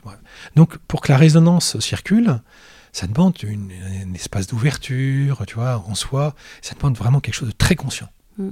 Tu vois Évidemment, et désirer euh, vivre une rencontre. Mm. Tu vois Si je suis centré sur ce que ça doit produire, en cash, en business, en décision, bah, évidemment, il n'y a pas de place pour le neuf. Voilà. Et donc, euh, voilà, ça, c'est la, une résonance, on, apprend ça, tu mm. vois pour l'avoir vécu aussi euh, voilà, avec toi d'ailleurs. Il y a des petites bêtises hein, aussi, mais c'est euh, ne pas être sur son ordinateur. Ouais, bien sûr. Euh, combien de fois il y a des réunions où chacun sur son ordi ou sur son téléphone euh, bah ça ne laisse pas de place. J'ai plus de place, je suis pas là quoi. Donc les réunions qu'on fait, bah, par exemple, bah, elles étaient en cercle, sur une chaise et sans table. Exactement, pour inviter à ce que chacun soit présent au présent. Mhm. Il y a tellement de moments dans la vie où je peux y être, c'est Christian Bobin qui, hein, on peut y être sans y être. Mhm. ça peut être vrai avec nos enfants, avec notre conjoint. Et dans mon entreprise, je peux être à des réunions. Le nombre de réunions que j'ai, j'ai vu de gens qui étaient, mais sans y être. Comme tu dis, c'était sur le rendu ou ailleurs. Et donc, euh, et s'il y a ça, il n'y a, pas de résonance possible. Il y a, si on a encore le temps, je peux, donner juste un autre principe. Hein, c'est, ce qu'on appelle, nous, la dynamique ressentie sans mouvement. Euh, en fait, euh, elle est venue de notre observation des projets et des réunions. En fait, on s'est aperçu que qu'on était très très souvent appelés parce qu'en fait, il y a quelque chose qui buguait dans l'entreprise. Il y a des projets qui n'avançaient pas ou n'avançaient plus, ou les gens s'ennuyaient. Bref, souvent les projets n'avançaient pas comme ils voulaient. Or, un projet, souvent, il a une intention, bien sûr, c'est pour délivrer quelque chose. Et très vite, on s'apercevait, c'est que les gens, ils s'occupaient uniquement de ce qui se mesurait et de ce qui était visible. Donc, ils étaient toujours en train de, de refaire un peu plus de la même chose, mettre plus de contrôle, plus de jalons, plus d'étapes, bref, renforcer les équipes. Et comprenaient pourquoi. Ils ne comprenaient pas pourquoi ça avançait pas. Et nous, on s'est aperçu qu'en fait, on, on arrivait avec nos, nos, petites machins, on, réunissait les gens et on leur demandait mais qu'est-ce que vous ressentez en fait là dans la situation? Et là, quand tout d'un coup on ouvrait les vannes des ressentis, tout d'un coup il y a des gens qui pouvaient avoir de la colère, de la tristesse, de l'incompréhension, ils n'avaient pas été écoutés, pris en compte, etc. Et leur besoin, c'était juste de pouvoir nommer ça et que ce soit pris en compte. Et, parfois, on, on, descendait aussi au niveau des croyances, peut-être qu'on en reparlera qui est, ont, touché une croyance collective qui fait qu'ils butaient sur quelque chose et qui n'avait pas été écoutés non plus. Et ce qui est incroyable, on s'est aperçu que quand tout d'un coup les gens pouvaient déposer les ressentis par rapport à un projet qui, qui n'avançait pas, tout de suite ils recontactaient assez rapidement le sens. Pourquoi ils faisaient ce projet? Mm. C'était quoi le sens initial de ce projet? Parce que tu vois, il y a des projets très longs, tu sais. Et en fait, le sens, c'est comme l'alcool. Ça s'évapore. Et donc, euh, ils avaient perdu du sens. Et donc, dès qu'ils avaient déposé leur ressenti, ils pouvaient recontacter le sens que ça avait pour eux, le sens du projet que ça avait pour eux. Et là, dès qu'on touche le sens, on retouche quelque chose, c'est l'énergie vitale. Hmm. Dès que je suis au contact du sens, la mise en mouvement apparaît. Hmm. Donc, nous, on appelle dynamique ressenti, sens, mouvement. Et donc, euh, le mouvement qui fait que tout de suite va dans le concret. Hmm. Et donc, euh, et ça, on l'a appris, je pense, à des milliers de personnes. Il y a des grosses entreprises maintenant qui ne travaillent presque plus que comme ça. Si en fait, régulièrement, on fait des points d'étape, où on en est, qu'est-ce que, ressent, qu'est-ce que ressentent les acteurs, qu'est-ce qui, est, qu'est-ce qui les met en énergie, qu'est-ce qui marche bien, qu'est-ce qui est plus difficile, qu'est-ce qui freine, tiens, serait quoi les présupposés ou les représentations par rapport au projet qui pourraient nous bloquer, sens, et après tout de suite il repart dans le plan d'action et le concret. Mmh. Ça, il y a besoin d'y revenir tout le temps, parce qu'en fait, le sens, je, ne sais pas si tu as cette expérience-là, en fait, il, dans l'action, on le perd, quoi, tu vois. Et donc, on a besoin de s'arrêter. Hmm.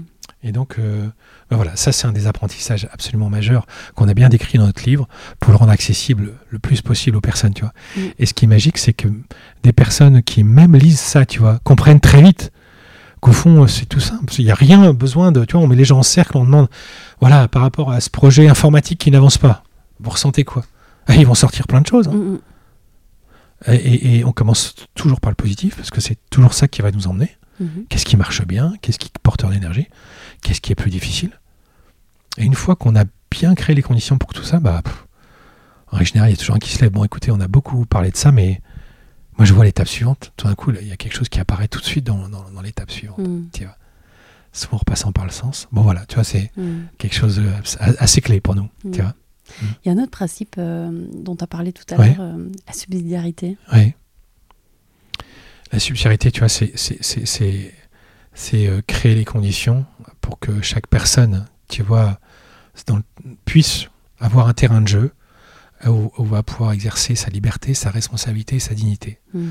Au fond, hein, c'est vraiment, ça m'a été appris il y a 20 ans par Michel Leclerc, le fondateur de, de, de Decathlon. Je, je, pense une des choses qui fait la dignité d'un homme, c'est d'avoir la possibilité de décider.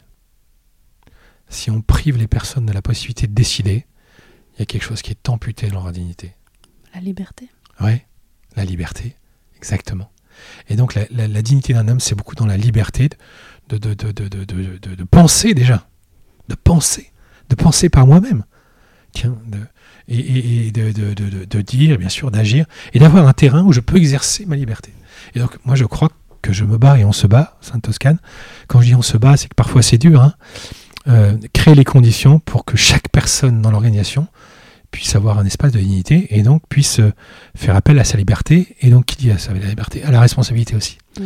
Et donc comment accompagner euh, les organisations pour qu'elles puissent vivre des transformations culturelles, c'est-à-dire pour que la culture puisse évoluer vers ça et aussi des démarches organisationnelles pour que les gens puissent retrouver le pouvoir de décider? Dans beaucoup d'endroits, il a été pris. Tu vois? Euh, Tiens, dans tel hôpital, dans tel service, les infirmiers ne peuvent pas décider de plein de choses. Alors que sur 80% des choses, elles pourraient décider. Je ne parle pas des soins techniques, hein, mais sur plein de choses. Hmm. On a beaucoup d'endroits privés, les gens ont le pouvoir de penser et de décider, parce qu'on a voulu trop centraliser dans beaucoup d'endroits, parce qu'on pensait que ça allait plus vite. Évidemment, ça peut aller plus vite sur des gains court terme, même parfois long terme, mais on, on détruit la valeur humaine il n'y a pas créateur de valeur humaine, des gens qui vont pouvoir prendre des initiatives et créer d'autres types de valeurs. Quoi. Qu'est-ce qui a amené ça, tu crois? Parce qu'au fond, c'est mettre chaque adulte intelligent, normalement constitué, en prison. Qu'est-ce qui a amené ça? Tu vois, je, j'ai étudié un peu toi, les, phénomènes tayloristes de Taylor, etc. Mmh. Il y a une longue histoire. Hein. Il y a une longue histoire où, où il y a une logique qui s'est installée depuis le début du 20e, fin 19e, même avant, celle du toujours plus, toujours plus vite, toujours plus d'efficience, faire toujours plus avec moins, euh, euh, décomposer mm. les tâches des hommes pour que ce soit qu'ils aillent plus vite, mm. tout chronométrer. Euh, et donc, peu à peu, l'homme est devenu, bah, à la limite, moins il pensait, mieux c'était, plus il pouvait exécuter, quoi, tu vois. Mm. Et donc, il y, y a eu progressivement, tu vois, quelque chose, on a le regard sur l'homme comme finalité a été perdu. Il est devenu peu à peu comme un moyen comme une ressource dans une organisation. Oui. Et nous, moi je lutte, et nous luttons, tu vois, profondément pour maintenir que l'homme est, une, est aussi une finalité dans une organisation. Il n'est pas qu'un moyen pour répondre à une raison d'être, à des objectifs, il est aussi en tant que tel une finalité, un- un- une personne qui a vocation à se développer, à exercer sa dignité. Et ça, euh, je peux te dire, c'est pas partout. hein. C'est pas partout. hein.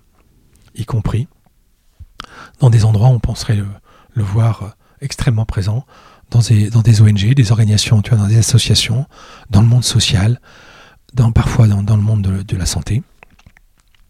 On assiste aussi à une déshumanisation, tu vois. Mm. Les hommes ont été pris pour des robots ou des machines à exécuter des tâches et non plus pour des personnes à qui on pouvait porter un regard créateur de valeur et qui aussi sont capables de discernement et de décider. Quoi. Mm. Et donc il y a toute une longue histoire, mais je crois qu'on arrive au bout de ça. C'est que, et j'en suis heureux de ça, ça, ça va être difficile, hein, mais il y a vraiment plusieurs organisations dans le monde entier, de tout ordre, qui sentent bien qu'on arrive, euh, tu vois, sur cette pyramide Mm. qui a déshumanisé. Euh, bon voilà, il y a des Mhm. recherches, c'est voilà, à chercher, hein. Mm. tu vois, c'est rien n'est gagné là, mais c'est à chercher quoi. En tout cas, nous on aime bien participer à ça. Oui. Tu vois Euh, alors, dans ton livre, le, le numéro 2, euh, que j'ai dans les mains là, euh, je lisais encore il y a quelques jours, euh, j'ai- j'aimais beaucoup, tu parlais des, notions, des croyances. Alors, Oui. les croyances, on, on sait, euh, on, sait, on sait ce que c'est, Oui. euh, mais aussi des croyances de l'entreprise. Et tu distinguais donc la, la croy- les croyances que toi et moi, on a pu avoir, euh, Oui, on a de notre éducation, mais il y a aussi la croyance de l'organisation. Mais oui. Les, Les- croyances. Les croyances, oui, oui. Euh, tu, tu peux expliquer et donner un exemple Ouais, Je sais oui. plus dans le livre oui, quel si, si, tu je vais donnais, pouvoir te donner. Alors vois, on a, les, on, a, intéressant, on a euh. les croyances personnelles, tu vois, liées à notre histoire, notre sociologie, notre éducation. ouais. Voilà, mais, mais tu vois, on en a, les, les personnes ont très peu conscience hein, de ces croyances. hein, Tu Mm. vois, des croyances sur soi, sur l'autre, sur le monde, qui s'entremêlent en plus, tu vois. Et ça, ça joue un rôle fondamental parce qu'en fait, nous décidons à partir de nos croyances. Et en fait, euh, nous, comme nous, une entreprise, c'est un organisme vivant, c'est ce qu'on appelle une personne systémique. Dans notre chemin, dans tous les chemins de transformation, on, leur, on fait travailler sur les croyances à l'œuvre. Mm. Et, et, et, et, et ben, euh, voilà, tu vois, c'est, je, je donne des croyances qui sont arrivées. Tu vois, je pense à tel organisme, c'était un grand groupe d'ingénierie où, où on, on, on- voilà, on essayait de déployer la subsidiarité, tu vois. Mais il y avait une croyance à l'œuvre partout, qu'on a démasquée, hein, qui était de toute façon euh, euh, sur le terrain, on est que des cons. C'est le, le- siège, qui- le siège pense, et nous le terrain, on est que des cons Mm. quant à ça, tu vois, mais tu vois, qui est pas dit comme ça, mais qui, qui est là, c'est qu'en fait, les gens, on les appelle à la solidarité, mais en fait, ils n'y croient pas. Mm. Parce qu'en fait, tant qu'il y a cette, tant qu'il y a cette croyance, tu vois, euh, qui, qui est là, eh ben, on va pas pouvoir avancer. Je, je- je pense, à- il y a vraiment un des trucs qui m'a le plus marqué, c'est deux entreprises, hein, je, peux les citer, c'est Kiabi et Decathlon avec qui je travaille, qui à 50 ans avaient des fondateurs de qualité, tous les deux, hein, mais qui avaient une croyance sur le, sur le monde très différent. Il y en avait un, le fondateur de Decathlon, c'est que le monde est un terrain de jeu absolument incroyable. Pour lui, c'est c'est le monde, c'est une source d'inspiration, c'est vraiment c'est c'est notre lieu de développement. Et, et l'autre avait euh, l'international, c'est dangereux. Ah voilà, c'est ça l'exemple. Le, textile, c'est dix fois plus un marché dix fois plus gros que le sport.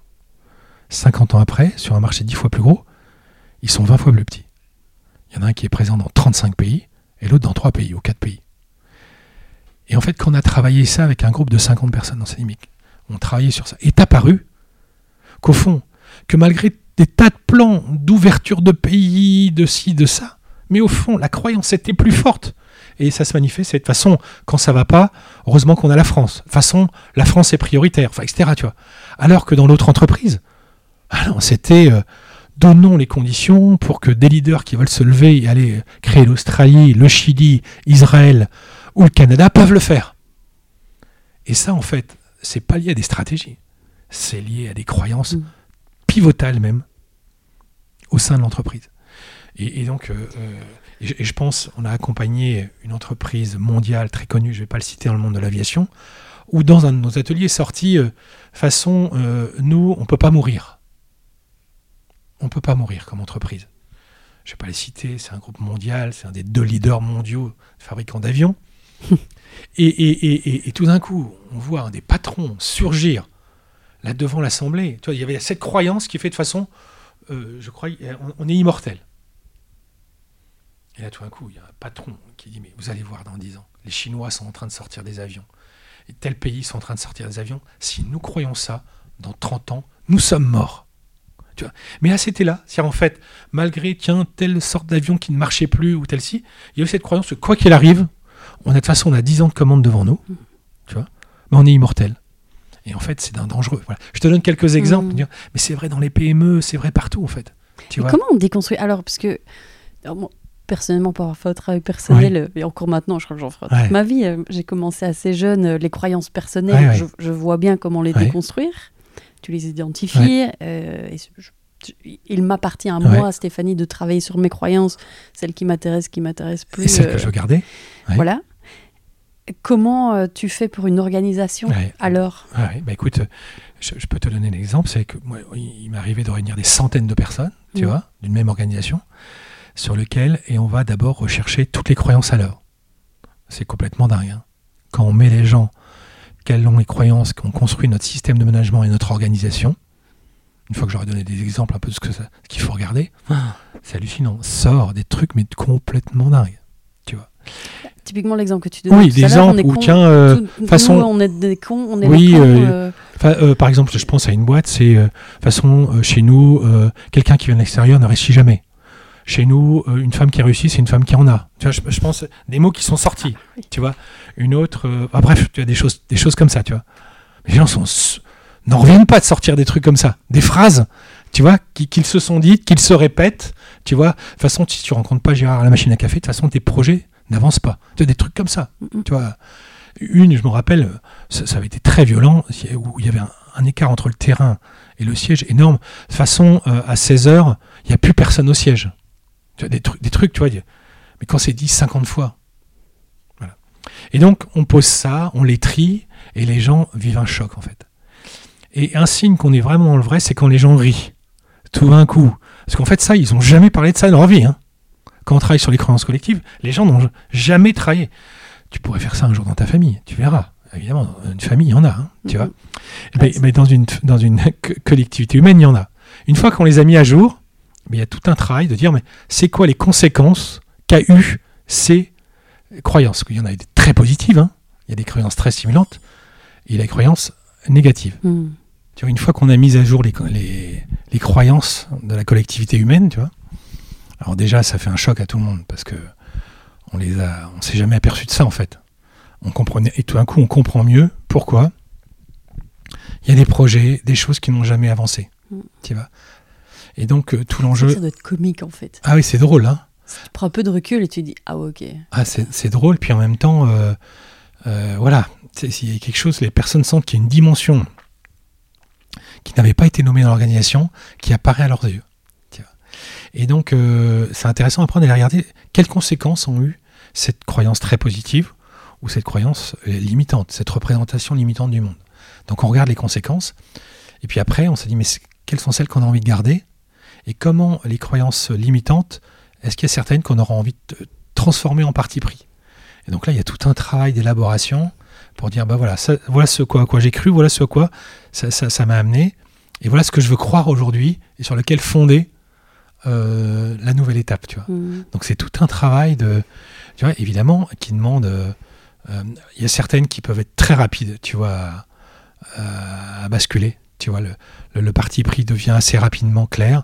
D'autres, c'est plus difficile. Il faut, tu vois, a- ça peut créer des choses beaucoup plus profondes. On comprend mieux des choses. Il y a des blessures qui ont pu être faites, tu vois, Hmm. autour de ça. Tu vois, des- je pense dans une boîte est apparu. De toute façon, quand papa n'a pas décidé, rien n'avance. Alors que c'était en fait le fondateur qui était parti en retraite. Tu vois et, et- et tout le monde en fait se disait mais tant que lui il n'a pas validé, même si le codir a validé, tant que papa n'a pas validé, ça avance pas. Et donc il y a plein de projets qui étaient bloqués. Il y a même des gens qui n'osaient plus. Tu vois Hmm. Bon, bah voilà, une fois qu'on a posé les choses comme ça, ça libère une énergie incroyable et une Mhm. intelligence nouvelle du monde dans lequel ils évoluent. Quoi. Il y, a- il y a un tableau dans le livre, le numéro 2, Ouais. euh, que tu as écrit là avec. euh, Des- J'ai adoré, directement je l'ai fait lire à mon mari. J'ai dit Regarde, regarde, regarde. euh, Ouais, c'est ça. Un simple tableau avec les croyances limitantes et comment tu peux potentiellement. euh, Les transformer en parti tu- pris. Oui. Voilà, oui, c'est ça. Génial. Je me suis dit, je vais l'imprimer. Je vais, si tu m'autorises, Ah bien je sûr, bien l'imprime. Je vais le mettre au bureau, je vais l'imprimer en A3 Ah ouais, pour ouais. mettre au mur. Euh, c'est- fantastique. Puis quand tu te rends compte. Bah oui, qu'on est mené par des choses inconscientes collectivement. oui. Tu vois, euh, moi je peux dire nous on a fait une découverte à, Toscane, c'est que euh, un jour il y a quelqu'un qui est venu nous voir à un séminaire. À l'époque on les faisait à Paris et il m'a dit et il est venu nous dire écoutez c'est extraordinaire ce que ce que vous faites, mais c'est pas beau en fait. La salle dans laquelle on est, regardez, elle est pas elle est pas belle. Elle est regardez les buffets, il est même pas beau. Vos paperboards sont sont pas très très bien écrits. Et il dit euh, vous méritez du beau. Et en fait, euh, euh, on a touché là une croyance qu'on avait Jacques et moi, mais qu'on a fait évoluer, hein, qui était que ce qui est profond doit, doit pas être beau forcément. C'est, tu vois, c'est même une émotion, tu vois. On, on avait cette croyance-là tous les deux en fait. Hmm. Voilà, la profondeur, il n'y a pas forcément besoin. Suffisant. Est suffisant. Eh ben non, tu vois. Ben non, la profondeur aussi euh, mérite la beauté extérieure. Et donc on a changé de lieu, on, est- on fait venir des buffets incroyables à l'extérieur, tu vois, tu vois. Euh, suite à ça, tu vois, on a revisité une croyance, tu vois. Là, on vient de refaire notre site, il est très beau, on a pris, Hmm. on a mis, tu vois, on a, on a mis, voilà. Alors qu'avant, on avait, une- tu vois, il y avait une croyance qu'on n'avait jamais Mm. pointée, tu vois. Euh, dans le durable, euh, c'est pareil. Hein. Ouais. Euh, moi, j'ai fait ce parti pris aussi très très longtemps. euh, euh, tu, tu- tu sais, dans le du- durable, des tas de magasins, tu sais, si c'est un magasin bio ou quoi, bah, il fait froid, c'est moche, il n'y a pas de musique, C'est ça. euh, ça sent pas bon. Exactement. Eh ben non, non, t'as c'est parce raison. que c'est durable, ça doit être moche et Exactement. chiant et, et pas une belle musique. Oui, euh, Stéphanie. bah, je regrette, mais euh, oui, Oui. dans la grande district, tu te sens bien, t'as envie d'y aller. Bah ok, bah, fais, fais un truc sympa quoi. Enfin, T'as raison. côté- Bah, nous, on avait, croyant, ça. on Ah non, mais si c'est durable, tu sais, nous c'est bien, on se suffit Bah de voilà, ça. je suis Bah non, en fait. Non. 200%. C'est sexy, que ce soit dans l'humain, dans le durable ou que Exactement. On avait cette. euh. Oui, c'est intéressant. Bah oui. Donc tu vois, on en a tous. Et donc Mm. elles sont toujours à, à débusquer et à pointer du Mm. nez, tu vois. Mm. Mm. Alors, alors, ça m'amène, euh, euh, Christophe, sur euh, ces notions de, de durabilité. On ne peut évidemment pas décorréler Ouais, bien sûr. de l'humain. Ah, bien sûr que non. Et, alors voilà, je- on se connaît, euh, je sais que c'est quelque chose qui vit en toi Mm. euh, aussi euh, à titre personnel. Ouais, bien sûr. Ce que nous vivons à l'échelle plutôt alors sur le volet environnemental. Il y a des tas d'entreprises euh, qui aujourd'hui bah, ont dans cette complexité le volet euh, durable environnemental. Qu'est-ce que tu constates aujourd'hui euh, de ces dirigeants, ces dirigeantes, ces entreprises qui se prennent un petit peu Mm. l'urgence climatique euh, en- en plein dans la vue Qu'est-ce que tu, qu'est-ce que tu constates euh, euh, Et comment, euh, comment tu te positionnes aussi euh, Ah, par rapport à eux euh, Quelle réponse tu leur amènes quand ils te disent, j'imagine, euh, je sais pas quoi faire? Mhm. Écoute, moi ce que je vois, tu dois voir ça aussi, c'est qu'il y, a- il y a vraiment des grandes euh, différences en- entre les dirigeants. Il y a des dirigeants qui ont fait une, vraiment une vraie bascule personnelle.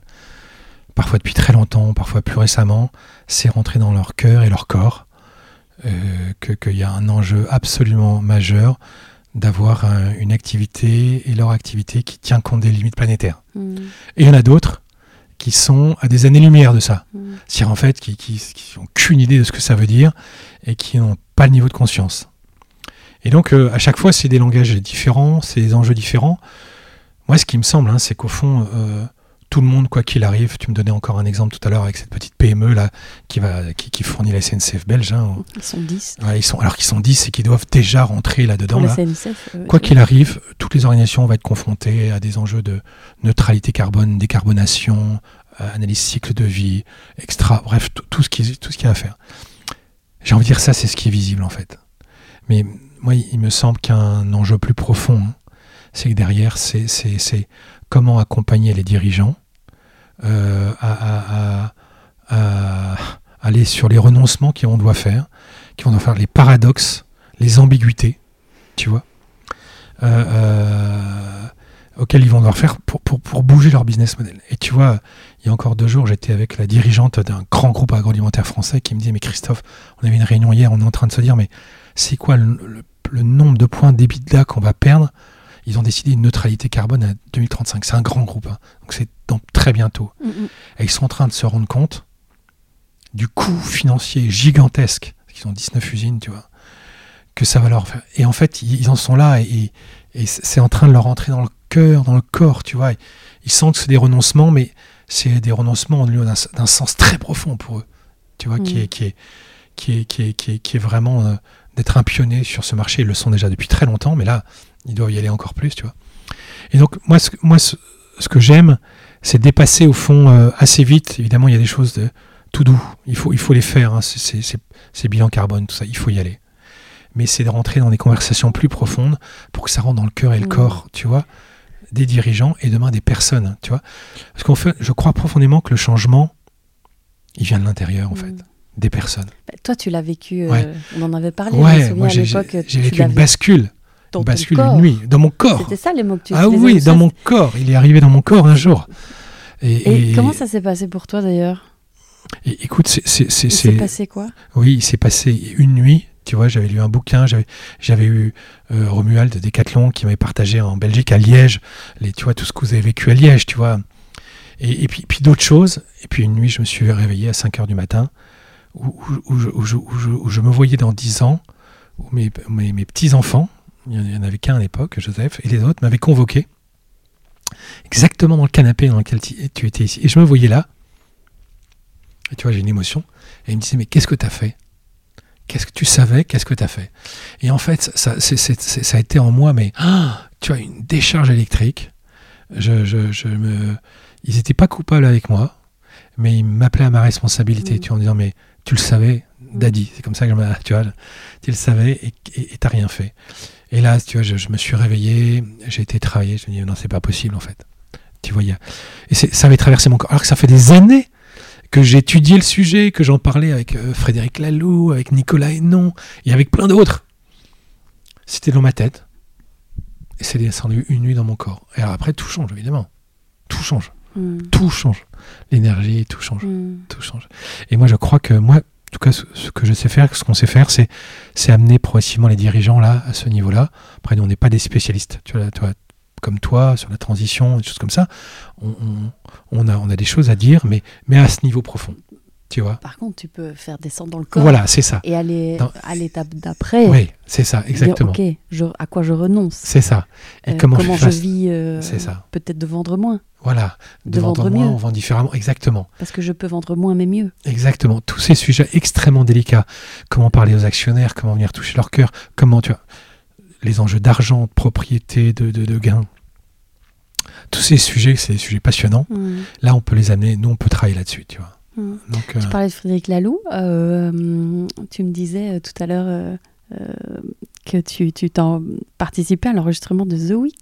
oui, écoute, j'ai, j'ai- Tu peux nous en dire euh, Ouais. deux mots puisque ça va sortir. Là, Ça va coup, sortir, Moi, je l'ai suivi euh, euh, officieusement. euh, ouais, tu, avec le prototype, version- hein. Oui, avec le proto. Mais euh, tu, tu verras, il- euh, voilà, j'ai eu la joie. Ils m'ont demandé il y a un an si je voulais bien être le narrateur.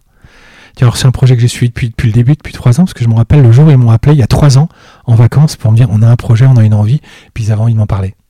Et, et pff, j'ai- donc je les ai vus construire euh, magnifiquement euh, ce projet avec toutes leurs joies et les, difficultés, parce qu'ils sont partis de rien. Et, et- et le projet sort bientôt là, euh, même s'il a été déjà testé par quelques centaines de personnes déjà Mhm. en avant-première, tu vois.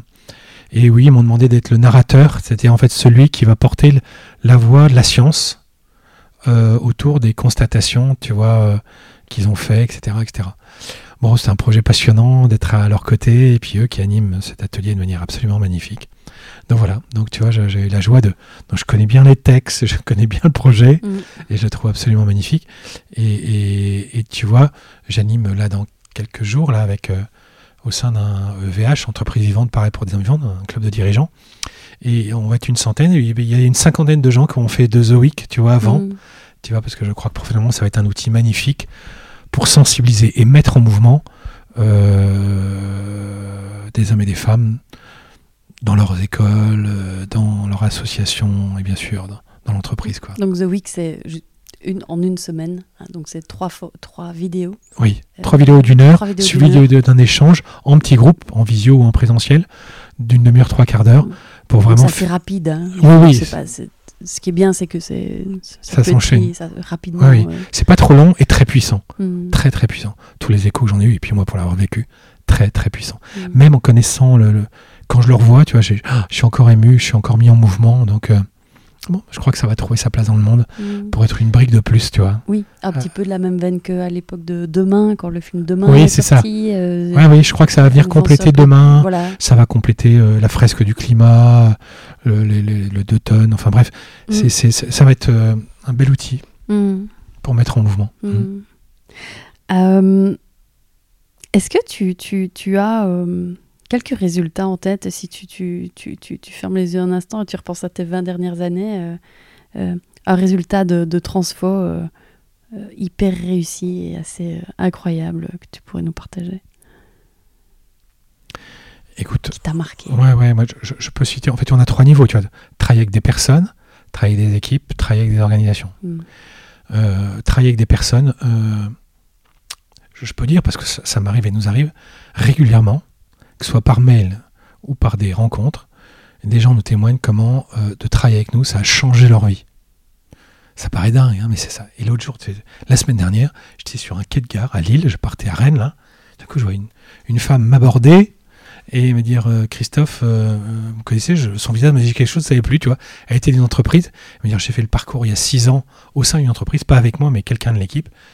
Je peux vous dire, elle était la direction financière d'un groupe, ça a changé ma vie.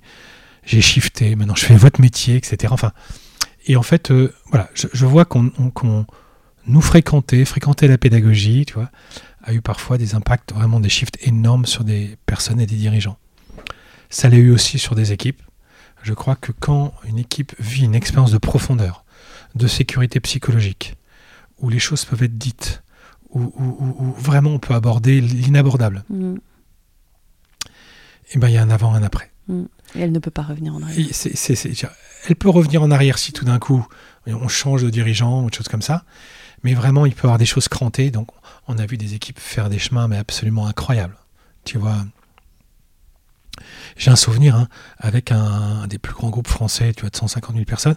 J'accompagnais le COMEX, donc le comité mondial, tu vois, où, où j'ai eu très vite l'occasion de proposer aux dirigeants, je ne vais pas le citer, un homme connu, de, de faire une chaise chaude, c'est-à-dire d'avoir du feedback de tout son comité exécutif.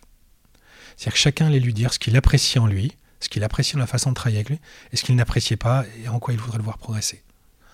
On a vécu une heure et demie, je me rappelle, on était en séminaire, il y avait des gardes du corps, tu vois, à côté, bref, un groupe connu, tu vois, et, et, et, d'émotions juste dingues, tu vois, le, le collectif d'un coup franchissait euh, euh, une barre de confiance, tu vois, il y a eu des pleurs, tu vois, dans ce groupe mondial, tu vois, des gens qui, qui sont très, très cerveau gauche, tu vois, un groupe en plus industriel, tu vois.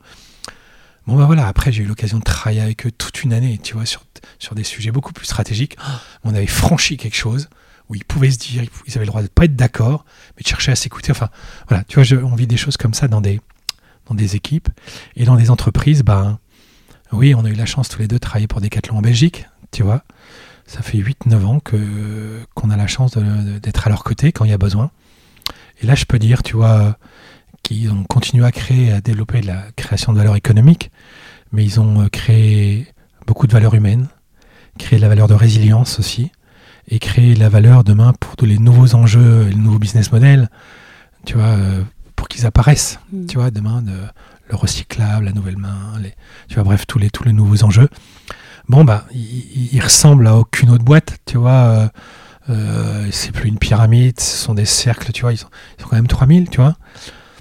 Bon, bah, j'ai envie de dire, je ne dis pas que c'est une réussite, hein, c'est pas ça, mais en tout cas, c'est un endroit où on a essayé de créer en interaction ensemble euh, un lieu qui soit un lieu de développement pour les personnes en place, pour les clients, et qui crée de la valeur multiple. Mm. Tu vois, bon, ça a été une de mes grandes joies professionnelles ces dernières années, travailler avec eux, tu vois, donc à tous les niveaux, tu vois. Mm. C'est un exemple. Il y en a d'autres. Hein. Est-ce qu'il y a eu des. À contrario, euh, peut-être des. Des choses qui n'ont pas marché, des Ouais. échecs aussi? Bien sûr, bien sûr qu'il y en a. Euh, L'accompagnement, tu vois, c'est un métier qui demande beaucoup d'humilité. Mm. Tu, tu es à côté, tu crées les conditions pour que le meilleur apparaisse, mais tu décides pas et tu es, à la merci de beaucoup d'aléas. Et donc, euh, le premier qui me vient, qui ont été des moments très douloureux pour moi, c'est qu'en fait, euh, j'ai accompagné des dirigeants qui ont mené vraiment une transformation culturelle organisationnelle forte. Et, et à un moment donné, les actionnaires, alors même que ça marchait, hein, c'était insupportable pour eux de voir euh, la liberté, la responsabilité, parfois l'impertinence, pris par la filiale ou l'entreprise. Et j'ai au moins trois cas euh, de dirigeants qui se sont fait virer en 24 heures, tu vois, alors même que l'entreprise marchait très très bien en fait. Hein. Euh, parce qu'en fait, il y a quelque chose dans, la, dans la vie qui passait là, tu vois. Qui fait peur. Qui, qui, faisait peur aux actionnaires ou au président, tu vois. Et ça a été des moments très douloureux pour moi, de, de, perte de sens, de, de, vide. Tu vois, alors euh, les trois ont bien rebondi, hein, tu vois, mais l'entreprise euh, a été secouée, parfois euh, même à lâcher, en fait, hein, ce qui était entrepris depuis des années. Hein, tu vois, donc, donc voilà, c'est. Donc voilà, c'est douloureux, ça arrive, ça arrive tu vois, euh, aussi, il arrive qu'il y a des gens qui se mettent contre, en fait. Tu vois, quand il y a, il y a un dirigeant qui, à un moment donné, fait un appel et qui lance une démarche culturelle organisationnelle, il peut y avoir d'autres dirigeants à l'intérieur qui vont se mettre contre. Et en fait, l'idée, c'est pas que les gens soient tous pour, mais c'est pas de se mettre contre. Et là, parfois, le dirigeant doit les sortir.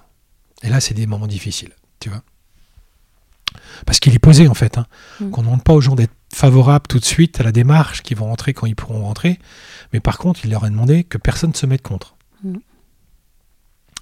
Et il y a des, parfois, il y a des personnes qui se mettent vraiment contre, quoi, tu vois. Pas beaucoup, hein. vraiment. Mais, et donc, euh, régulièrement, bah, il y a des personnes qui, la, que, qui, ont dû sortir, quoi, tu vois. C'est pas des moments faciles, c'est des moments difficiles. Et puis, euh, peut-être il y a une autre fois, alors là, c'est live, tu vois. Tu vois, ça a eu lieu il y a 15 ans et j'ai encore l'émotion parce que, tu vois, en fait, quand on crée les conditions, Vraiment, on installe une protection de la parole. Et là, c'était, j'accompagnais un beau cabinet de conseil parisien, des associés. Et euh, j'avais appris, j'avais travaillé on m'avait dit que le, que le, dirigeant était sanguin. Et donc, euh, donc, on avait travaillé ça avec lui, il avait promis vraiment qu'on allait vivre une, de la bienveillance, de l'exigence. Et là, on, fait le séminaire dès le premier soir. Et là, au bout d'une heure, il, il, pète un câble sur la DRH. Il se met à l'insulter, etc devant tout le monde? Devant tout le monde. J'en ai encore. alors qu'on avait mis les conditions de la protection de la parole, vraiment tout C'était interdit tout ça. Et je n'ai pas pu, ça a duré une minute, je n'ai pas pu la protéger. Quand je dis la protéger, tu vois, le stopper, j'avais beau le stopper, c'était impossible, il était en furie, quoi. évidemment, on a débriefé tout ça, et bref, mais, mais, mais ça reste comme quelque chose de douloureux et difficile pour moi. C'est qu'en fait, t'as beau prendre toutes les mesures, tous les moyens, si tu as quelqu'un qui pète un câble, il pète un câble. Hein. Et là, quand c'est le dirigeant, c'est lui qui s'autorise ça. Mm. il s'était autorisé. C'est le dirigeant, fondateur, tu vois. Euh, ça reste pas un bon souvenir. Mm. Et en même temps Et en même temps, c'était un moment de développement, hein, parce qu'en fait, on a pu reprendre ça le lendemain. Euh, je crois qu'il y a eu des pardons posés, tu vois, des choses comme ça, mais bon, j'ai eu quelques semaines après la, DRH qui a, tu vois, il y avait encore des traces de blessures en elle, quoi. Mm. Tu vois, même si Bon, il y avait des choses qui avaient été reconstituées derrière, mais voilà, mm. tu vois, c'est un métier difficile qu'on fait. Ça me fait penser à, tu parlais des actionnaires, euh, à ce moment-là ça bloque, euh, est-ce que, est -ce que ce travail ne doit pas aussi être fait quelque part obligatoirement avec euh, les actionnaires? Je pense à Danone et Emmanuel Faber. Bien sûr qui s'est fait éjecter. Oui, oui, lui et d'autres, tu vois, et lui, bien sûr. Je, crois que le travail avec les actionnaires est indispensable, mais on n'a pas toujours accès à eux. Est-ce que c'était ça, peut-être, l'erreur euh, chez. Euh, enfin, l'erreur, non, j'aime pas le mot erreur. Oui. Euh, est-ce qu'il aurait fallu, si je prends Danone, est-ce qu'il aurait fallu embarquer les actionnaires euh, tu vois, je ne suis pas assez intime avec Danone, tu vois, mais ce que, ce que je crois comprendre, c'est que c'est qu'au sein de l'actionnariat, il y avait, ça tiraillait, il y avait plein de sujets, tu vois, qui, il y avait des activistes, des activistes, tu vois, qui voulaient euh, créer de la valeur financière très vite. Enfin, bon, il y a toujours se poser la question de l'actionnaire, en fait. Comment, quand il y a une transformation culturelle organisationnelle, l'idée, c'est effectivement d'aller chercher la protection de l'actionnaire. Mais tu, moi, vraiment, j'ai été le faire plusieurs fois Mais ils, disent, ils peuvent dire oui, t'inquiète pas, on peut y... Ouais, je comprends bien. Et, mais se rendre compte qu'après, ça vienne déborder même euh, plus loin qu'ils pensaient et que la liberté de parole devient telle et, ça vient les insécuriser. Hmm. Tu vois, j'ai été témoin de ça. De oui qui ont été posés, mais après qui tiennent pas sur la durée en fait. Bon, c'est pas partout. Des fois, oui, il y a le oui qui est posé qui tient. Hein, puis Mm. non, tu vois, je- mais ça arrive. Ça arrive.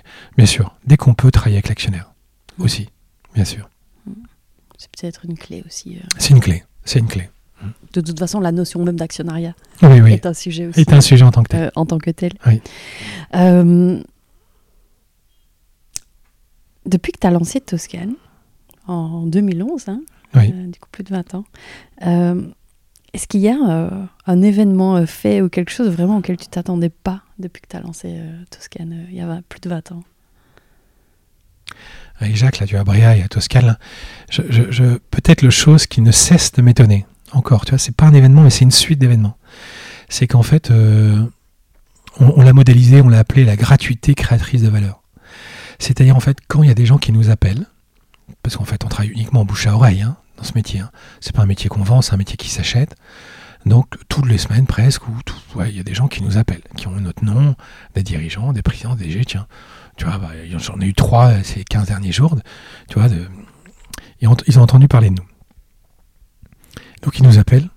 Et en fait, quand, euh, quand, quand on reçoit ces personnes, quand on les voit, en fait, on décide de s'intéresser à elles. C'est-à-dire vraiment de prendre soin d'elles. Et, et- et- et- et- et c'est elles qui, qui sont importantes pour nous, ces personnes. Mm.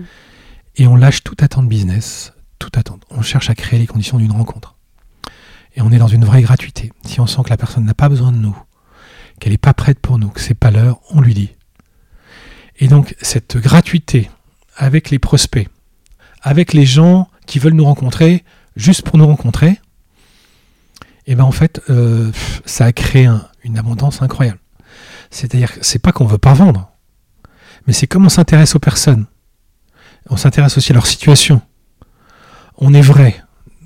Je suis vrai, je dis ce qui me vient. Tu vois, je, pense à un contrat que j'ai pris là il y a quelques mois avec une grosse ONG française. Première fois, le DG, je le rencontre, on était quatre, tout à coup il me parle, et il me dit, mais vous en pensez quoi? Dis, écoutez, me montre quelque chose, je vous le dis, ça va peut-être vous gêner. J'ai l'impression que vous allez être le plus gros frein à la transformation de l'organisation. Je, je lui dis ça, je le connais pas. C'était il y a 4 mois ou 5 mois, ça.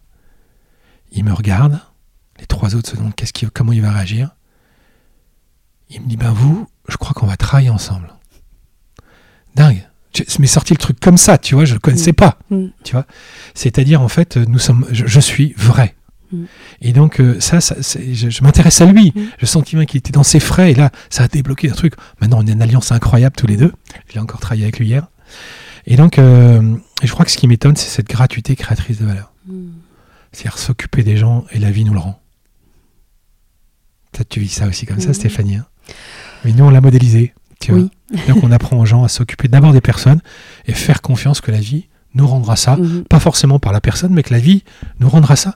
Mais ça, quand ça fait depuis 20 ans qu'on fonctionne comme ça et que c'est comme ça, on en tire une loi presque. Mm. C'est Tu que ça marche. hein. Ouais, c'est un vrai ça marche. Un Et donc, ça marche, euh, oui. Ouais, ça c'est peut-être un, un étonnement qui n'en finit plus parce qu'en Mhm. fait euh, la vie euh, j'y crois à fond que ça marche comme ça mais en même temps je peux être repris de peur croire que ça marche pas comme ça. Mais ça marche comme ça. Mhm. c'est truc de dingue. Qu'est-ce qui t'obsède aujourd'hui? Écoute je sais pas si euh, j'ai quelque chose qui m'obsède. Peut-être ce qui m'obsède je dirais en tout cas c'est j'ai une conscience profonde tu vois je je, je, je l'ai pas partagé mais on a on a on a perdu notre troisième enfant Et, le départ d'Emeric a été un déclic énorme dans notre vie, en fait. Et dans ma vie, c'est j'ai perçu dans mon corps la fragilité et la vulnérabilité de la vie, qu'elle pouvait s'arrêter à tout moment. Et donc, en fait, peut-être ce qui, pas ce qui m'obsède, mais qui est vraiment très très présent en moi toujours, c'est One Life, hein. une vie. En tout cas, une vie comme ça. Et, donc, euh, il y a une invitation permanente en moi à vivre dans une forme d'intensité, de profiter, de goûter. Ça veut pas dire euh, m'éparpiller, euh, non, tu vois, mais de goûter ce qui est là, tu vois, et, et créer les conditions pour que les personnes avec qui je vis et je travaille, tu vois, puissent aussi euh, goûter la vie, Mm. tu vois. Mm. Voilà, ça c'est important pour moi. Mm. Mm. Alors Christophe, je vais te demander de bien vouloir sortir ta boule de cristal Oui. et euh, je vais te poser deux, trois questions sur, Ouais. selon toi, que nous réserve l'avenir au regard de tout ce qu'on s'est dit Hmm. là maintenant. Euh, comment est-ce que tu verrais euh, l'entreprise de demain? Alors Mm. quand je dis demain, c'est euh, dans Mm. 10 ans, hein, 15 ans peut-être, sur les trois volets que sont l'humain, l'environnement, l'aspect économique. Hmm, hmm. elle est comment l'entreprise dans 10 ans, ah, d'après toi Est-ce que toutes les boîtes se seront transformées, auront de l'impact, seront plus humaines, seront libérées, euh, seront sur la route de- du- du- d'une neutralité euh, carbone, que sais-je Peut-être pour répondre à la première question, comment je vois le monde, en fait, moi je, je crois qu'une partie de mon job et notre job, c'est d'être porteur d'espérance. Mm. Il y a beaucoup de classiques aujourd'hui qui annoncent, tu vois, la, la fin des choses. Mm. Moi je crois que. euh, moi je, je crois qu'il est de notre responsabilité d'être porteur d'espérance, d'être semeur d'espérance, tu vois. Et oui, euh, il y a des signaux euh, terribles, mais il y a la lumière. Et, voyons d'abord chercher cette lumière. Donc, moi, je suis porteur de, cette espérance et cherche, à l'être dans les mondes, tu vois. Évidemment, il y a une course de vitesse qui se joue entre euh, l'enjeu de tenir les limites planétaires, planétaires tu vois, et- et la nécessité de se réinventer dans nos modèles et nous les hommes. Ma question, c'est la vitesse. Est-ce que notre niveau de conscience et notre niveau d'agir va aller aussi vite que la Terre en a besoin Mm. et tu vois, je vois qu'il y a une course de vitesse entre la Terre qui a de plus en plus besoin de notre neutralité carbone, qu'on la considère comme une amie, comme une, tu vois, tu vois bref, qu'on revive notre inter- interdépendance avec elle, et nous, la capacité de la société qu'on a faite à, se réinventer. Et, et donc, euh, bah, cette vitesse-là, euh, on n'y est pas encore. J'ose espérer que notre euh, prise de conscience individuelle et collective être exponentielle pour répondre aux enjeux de vitesse. J'espère ça. Est-ce que j'en suis sûr Euh, Non, mais je l'espère. Et, et je- et je- et j'essaie de faire ma part. Et pour les entreprises, en fait, eh, je, crois qu'il y a un bras, le bras de levier, il est là. Le bras de levier, c'est, il pousse les gens à se transformer. Une entreprise qui va pas créer les conditions pour attirer des talents de demain, en leur, fera- en leur offrant la liberté, la responsabilité. Tu me parlais de chez toi peut-être la journée de 4 jours, le bien-être, tu vois, un nouveau sens profond. Bah, eh, dans 10 ans, elles, vont plus arriver à recruter. C'est déjà vrai aujourd'hui, hein, mais de plus en plus. hein. Mm. Les entreprises qui vont pas prendre demain à bras le corps les enjeux euh, du plancher social, tu vois, euh, des inégalités et des limites planétaires, bah, c'est pareil. J'ai envie de dire, un, les normes vont les obliger à y aller, et deux, euh, que ce soit les consommateurs ou alors euh, les gens qui veulent travailler avec eux n'iront plus en fait. Donc, je sens que profondément, nous sommes mis euh, vraiment, et, et- et au fond, tu parlais d'entreprise libérée ou entreprise tu vois, qui, qui réinvente son modèle pour mettre plus de subsidiarité et de confiance. Ben voilà, c'est ça qui, va, qui rend attractif hein, aujourd'hui. hein. D'avoir un sens fort, d'avoir un espace où les gens vont pouvoir euh, libérer leur talent, tu vois, et d'être utile au monde et utile aux gens qui travaillent, d'avoir une double finalité. Utilité au monde, utilité aux gens qui, qui, qui sont, qui, qui ont envie de vivre une aventure humaine. Les entreprises qui vont pas y aller, les organisations vont pas y aller, je pense que dans 10 ans, ça va être compliqué pour elles. Mm. Euh, quand je dis en 10 ans, ça peut être 20 ans, tu vois. Et donc, euh, bah, comment les accompagner? Y aller, y aller euh, pas au prix de renoncement, mais avec le cœur joyeux, parce qu'elles euh, pourraient avoir la sensation de participer à une vraie aventure, tu vois. Et moi, c'est ça qui a joué. C'est comment toutes ces difficultés, on, on les regarde sous l'angle aussi d'une aventure euh, incroyable, d'un défi humain incroyable à vivre, qui est une aventure humaine, une aventure économique, une aventure euh, euh, sociétale, une aventure écologique. Mm. Bon, c'est ça qu'on a à prendre à le corps en fait. hein. Mm. Bon, faisons de ça une aventure. C'est ça que j'ai envie. Mm. Et je crois que le monde est capable de ça. Tu es optimiste? J'ai envie de dire, je, je- je suis porteur d'espérance. Ouais. Mm. Et en même temps réaliste. hein. Bien sûr. mais, mais oui, je, je crois que collectivement, nous avons les moyens de faire face à ces défis. Voilà, mais c'est mais il faut retrousser nos manches. hein. Mm. Si tu avais une baguette magique, tu ferais quoi? Euh, je crois qu'il y a deux choses que je, que je ferai. Euh, une des choses, je te l'ai partagé tout à l'heure, c'est euh, remettre davantage de féminin dans ce monde, tout de suite, tu vois, euh, en responsabilité dans les hommes. Et peut-être la deuxième chose, c'est que moi je rêverais, je pense qu'une des causes racines un peu de tout ça, c'est qu'on a été déconnecté, des conséquences de nos actes.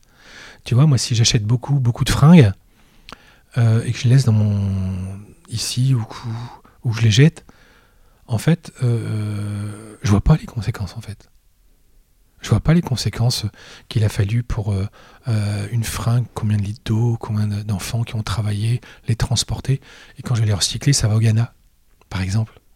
Et donc, si jamais euh, il y avait un logiciel capable de chaque action de voir les conséquences de nos actes, je, pense que ça nous ferait changer très vite. Tu vois, il y a encore 100 ans, tu vois, si moi j'avais une ferme, si je plantais pas bien ou mal, ou si j'entretenais pas mon jardin, eh ben je mangeais pas en fait. C'est comme la parole aujourd'hui. Si je traitais mal mon voisin, bah euh, on va plus se parler. Aujourd'hui, euh, je peux sur les réseaux sociaux insulter quelqu'un, bah, je vois pas les conséquences de mes actes et j'ai pu faire du mal à des personnes. Enfin pas moi, mais des personnes en plus. Moi, je, deux choses mettre plus de féminin et avoir un logiciel ou une façon qu'on voit tous les conséquences de nos actes. Ça nous obligerait, et nous inviterait, nous inciterait à être plus ajustés, tu vois. Hmm. Il me semble. c'est quelque chose comme ça qui me vient. Mhm. Allez, écoute, je te souhaite d'avoir une baguette magique. Oui. Euh, alors, Christophe, euh, je vais te poser deux dernières questions que je pose toujours aux invités mhm. euh, de ce podcast. Qu'est-ce que tu aurais comme conseil à donner si tu devais, donner un conseil à une boîte qui voudrait être plus durable, tant sur mhm. le volet humain que, quand je dis durable, le mot durable, d'ailleurs, c'est sur la cover de ton livre, le plus humain, c'est le plus dur, le plus efficacement, le plus pardon, le plus humain, c'est le plus efficace durablement. Donc, humain, durable, ça va ensemble. Mm. C'est quoi ton conseil? Écoute, si j'avais un conseil, euh, c'est de se faire accompagner. Il y a une telle complexité des enjeux, c'est pas rester seul. Tu vois Moi, je le vis pour moi. On a, on a des lieux d'accompagnement, j'ai des lieux d'accompagnement. Tu vois Notre entreprise en a aussi. C'est face à la complexité des enjeux humains et, et, et, et, de la durabilité qui se fassent aider, qu'ils aillent trouver une ou des ressources qui vont pouvoir euh, les aider à poser les premiers pas, à baliser les étapes, à, monter en conscience. Pas rester seul, se faire accompagner. Mm. C'est ça qui est bien le conseil. Tu vois. Et toi, tu, tu, réponds en plein euh, à un des enjeux, par exemple, tu vois, avec euh, votre entreprise. Mm. Et alors, est-ce qu'il y aurait un livre, euh, ou plusieurs d'ailleurs, ou des, films, conférences euh, hmm. qui t'ont marqué euh, dans ton cheminement et que tu pourrais nous partager? Écoute, évidemment, il y a plein de choses qui ont été signifiantes hein, pour moi, mais j'aurais envie de partager juste un livre que je suis en train de lire, qui, que, je, goûte là. Tu connais sûrement Jeremy Rifkins? Oui. Et je suis en train de lire L'âge de la résilience, son dernier livre, je crois. Je ne l'ai pas encore lu. Écoute, euh, je, vais, te l'envoyer. Je l'ai en ePub et en Word, je crois. Euh, il est absolument passionnant parce qu'il fait une relecture euh, historique, tu vois, de, là où on en est arrivé là, vraiment sur différents enjeux. C'est très pédagogique et très profond. voilà, c'est d'actualité. Enfin, tu vois, c'est. Je, je, suis en train de lire aujourd'hui. Vraiment, voilà, mm. c'est un livre qui est facile à lire, et en même temps très profond. Tu vois, parce qu'il il a ce, don-là, Jeremy Hawkins, de, de vulgariser. vulgariser c'est un vulgarisateur. C'est un vulgarisateur, mais, mais très intelligent. Aussi. Tu vois Et donc, euh, très chouette livre, compte tenu de cette complexité des enjeux. Il les remet bien ensemble. J'adore. Hmm. Voilà. J'ai envie d'en citer un. Il y en a plein, mais c'est hmm. celui-là que j'ai envie de mettre en évidence là. Et puis alors, bah, alors il y a évidemment euh, ce que tu as écrit. Oui, alors tu vois, euh, on, a, on, a, sorti il y a, deux mois là, vers des organisations vivantes. Mhm. Tu vois que j'ai coécrit avec Jacques Santini. Voilà, et, qui est disponible sur toutes les plateformes, dans toutes les librairies, tu vois, mhm. sur Amazon bien sûr et d'autres. Tu mhm. vois pour euh, et sur notre site Toscana. Alors justement, donc euh, comment peut-on faire euh, du coup, pour euh, vous suivre, découvrir Toscane, site internet Oui, bien sûr. on a te contacter peut-être aussi Oui, bien sûr. On a, on a, on a, on a un site qui s'appelle Toscane, toscane-du-6 accompagnement.com. Ok. Voilà, et puis moi c'est le but en toscane-du-6 accompagnement.com. C'est L-E-B-U-H-A-N, Vraiment, s'il y a des personnes qui écoutent, qui, qui souhaitent se, se, se, mettre en lien avec moi ou avec nous, avec plaisir. en tout cas. Mm. Eh bien, écoute, Christophe, un tout, tout grand merci euh, Mm. pour cet échange. Euh, tu nous as, je pense, euh, moi en tout cas, euh, embarqué dans un bel univers, euh, très humain, très profond. Euh, merci beaucoup. Je suis sûre que ça va euh, résonner. On parlait de résonance. hein. Euh, ça va résonner euh, dans les oreilles de nos, de nos auditeurs et auditrices. Euh, donc merci. Bah, en tout cas, un grand merci à toi Stéphanie. J'ai passé un, un moment magnifique et, et tes questionnements me- me- m'ont fait travailler. Et la rencontre avec toi est, est une euh, rencontre vraiment signifiante pour moi. Merci pour tout. Merci, merci à toi Christophe. Voilà pour l'épisode du jour. J'espère sincèrement qu'il vous a plu. Merci de le partager à deux personnes qui pourraient être intéressées par ce sujet et de mettre une petite note 5 étoiles avec un petit commentaire sur Apple Podcast, sur iTunes en particulier, ce qui donnera au podcast un maximum de visibilité dans les classements. Aussi, si vous allez sur www.business-impact.be et que vous me laissez votre email, vous recevrez une semaine sur deux les deux derniers épisodes ainsi que du contenu qui pourrait vous être utile et vous inspirer davantage. Pour finir, n'hésitez surtout pas à me contacter. Je suis active sur LinkedIn et sur Instagram. Euh, il suffit de chercher Stéphanie Fellen. Et si vous avez des besoins d'accompagnement pour votre entreprise, l'équipe de Smart to Circle se fera un véritable plaisir de vous rencontrer. Je vous embrasse.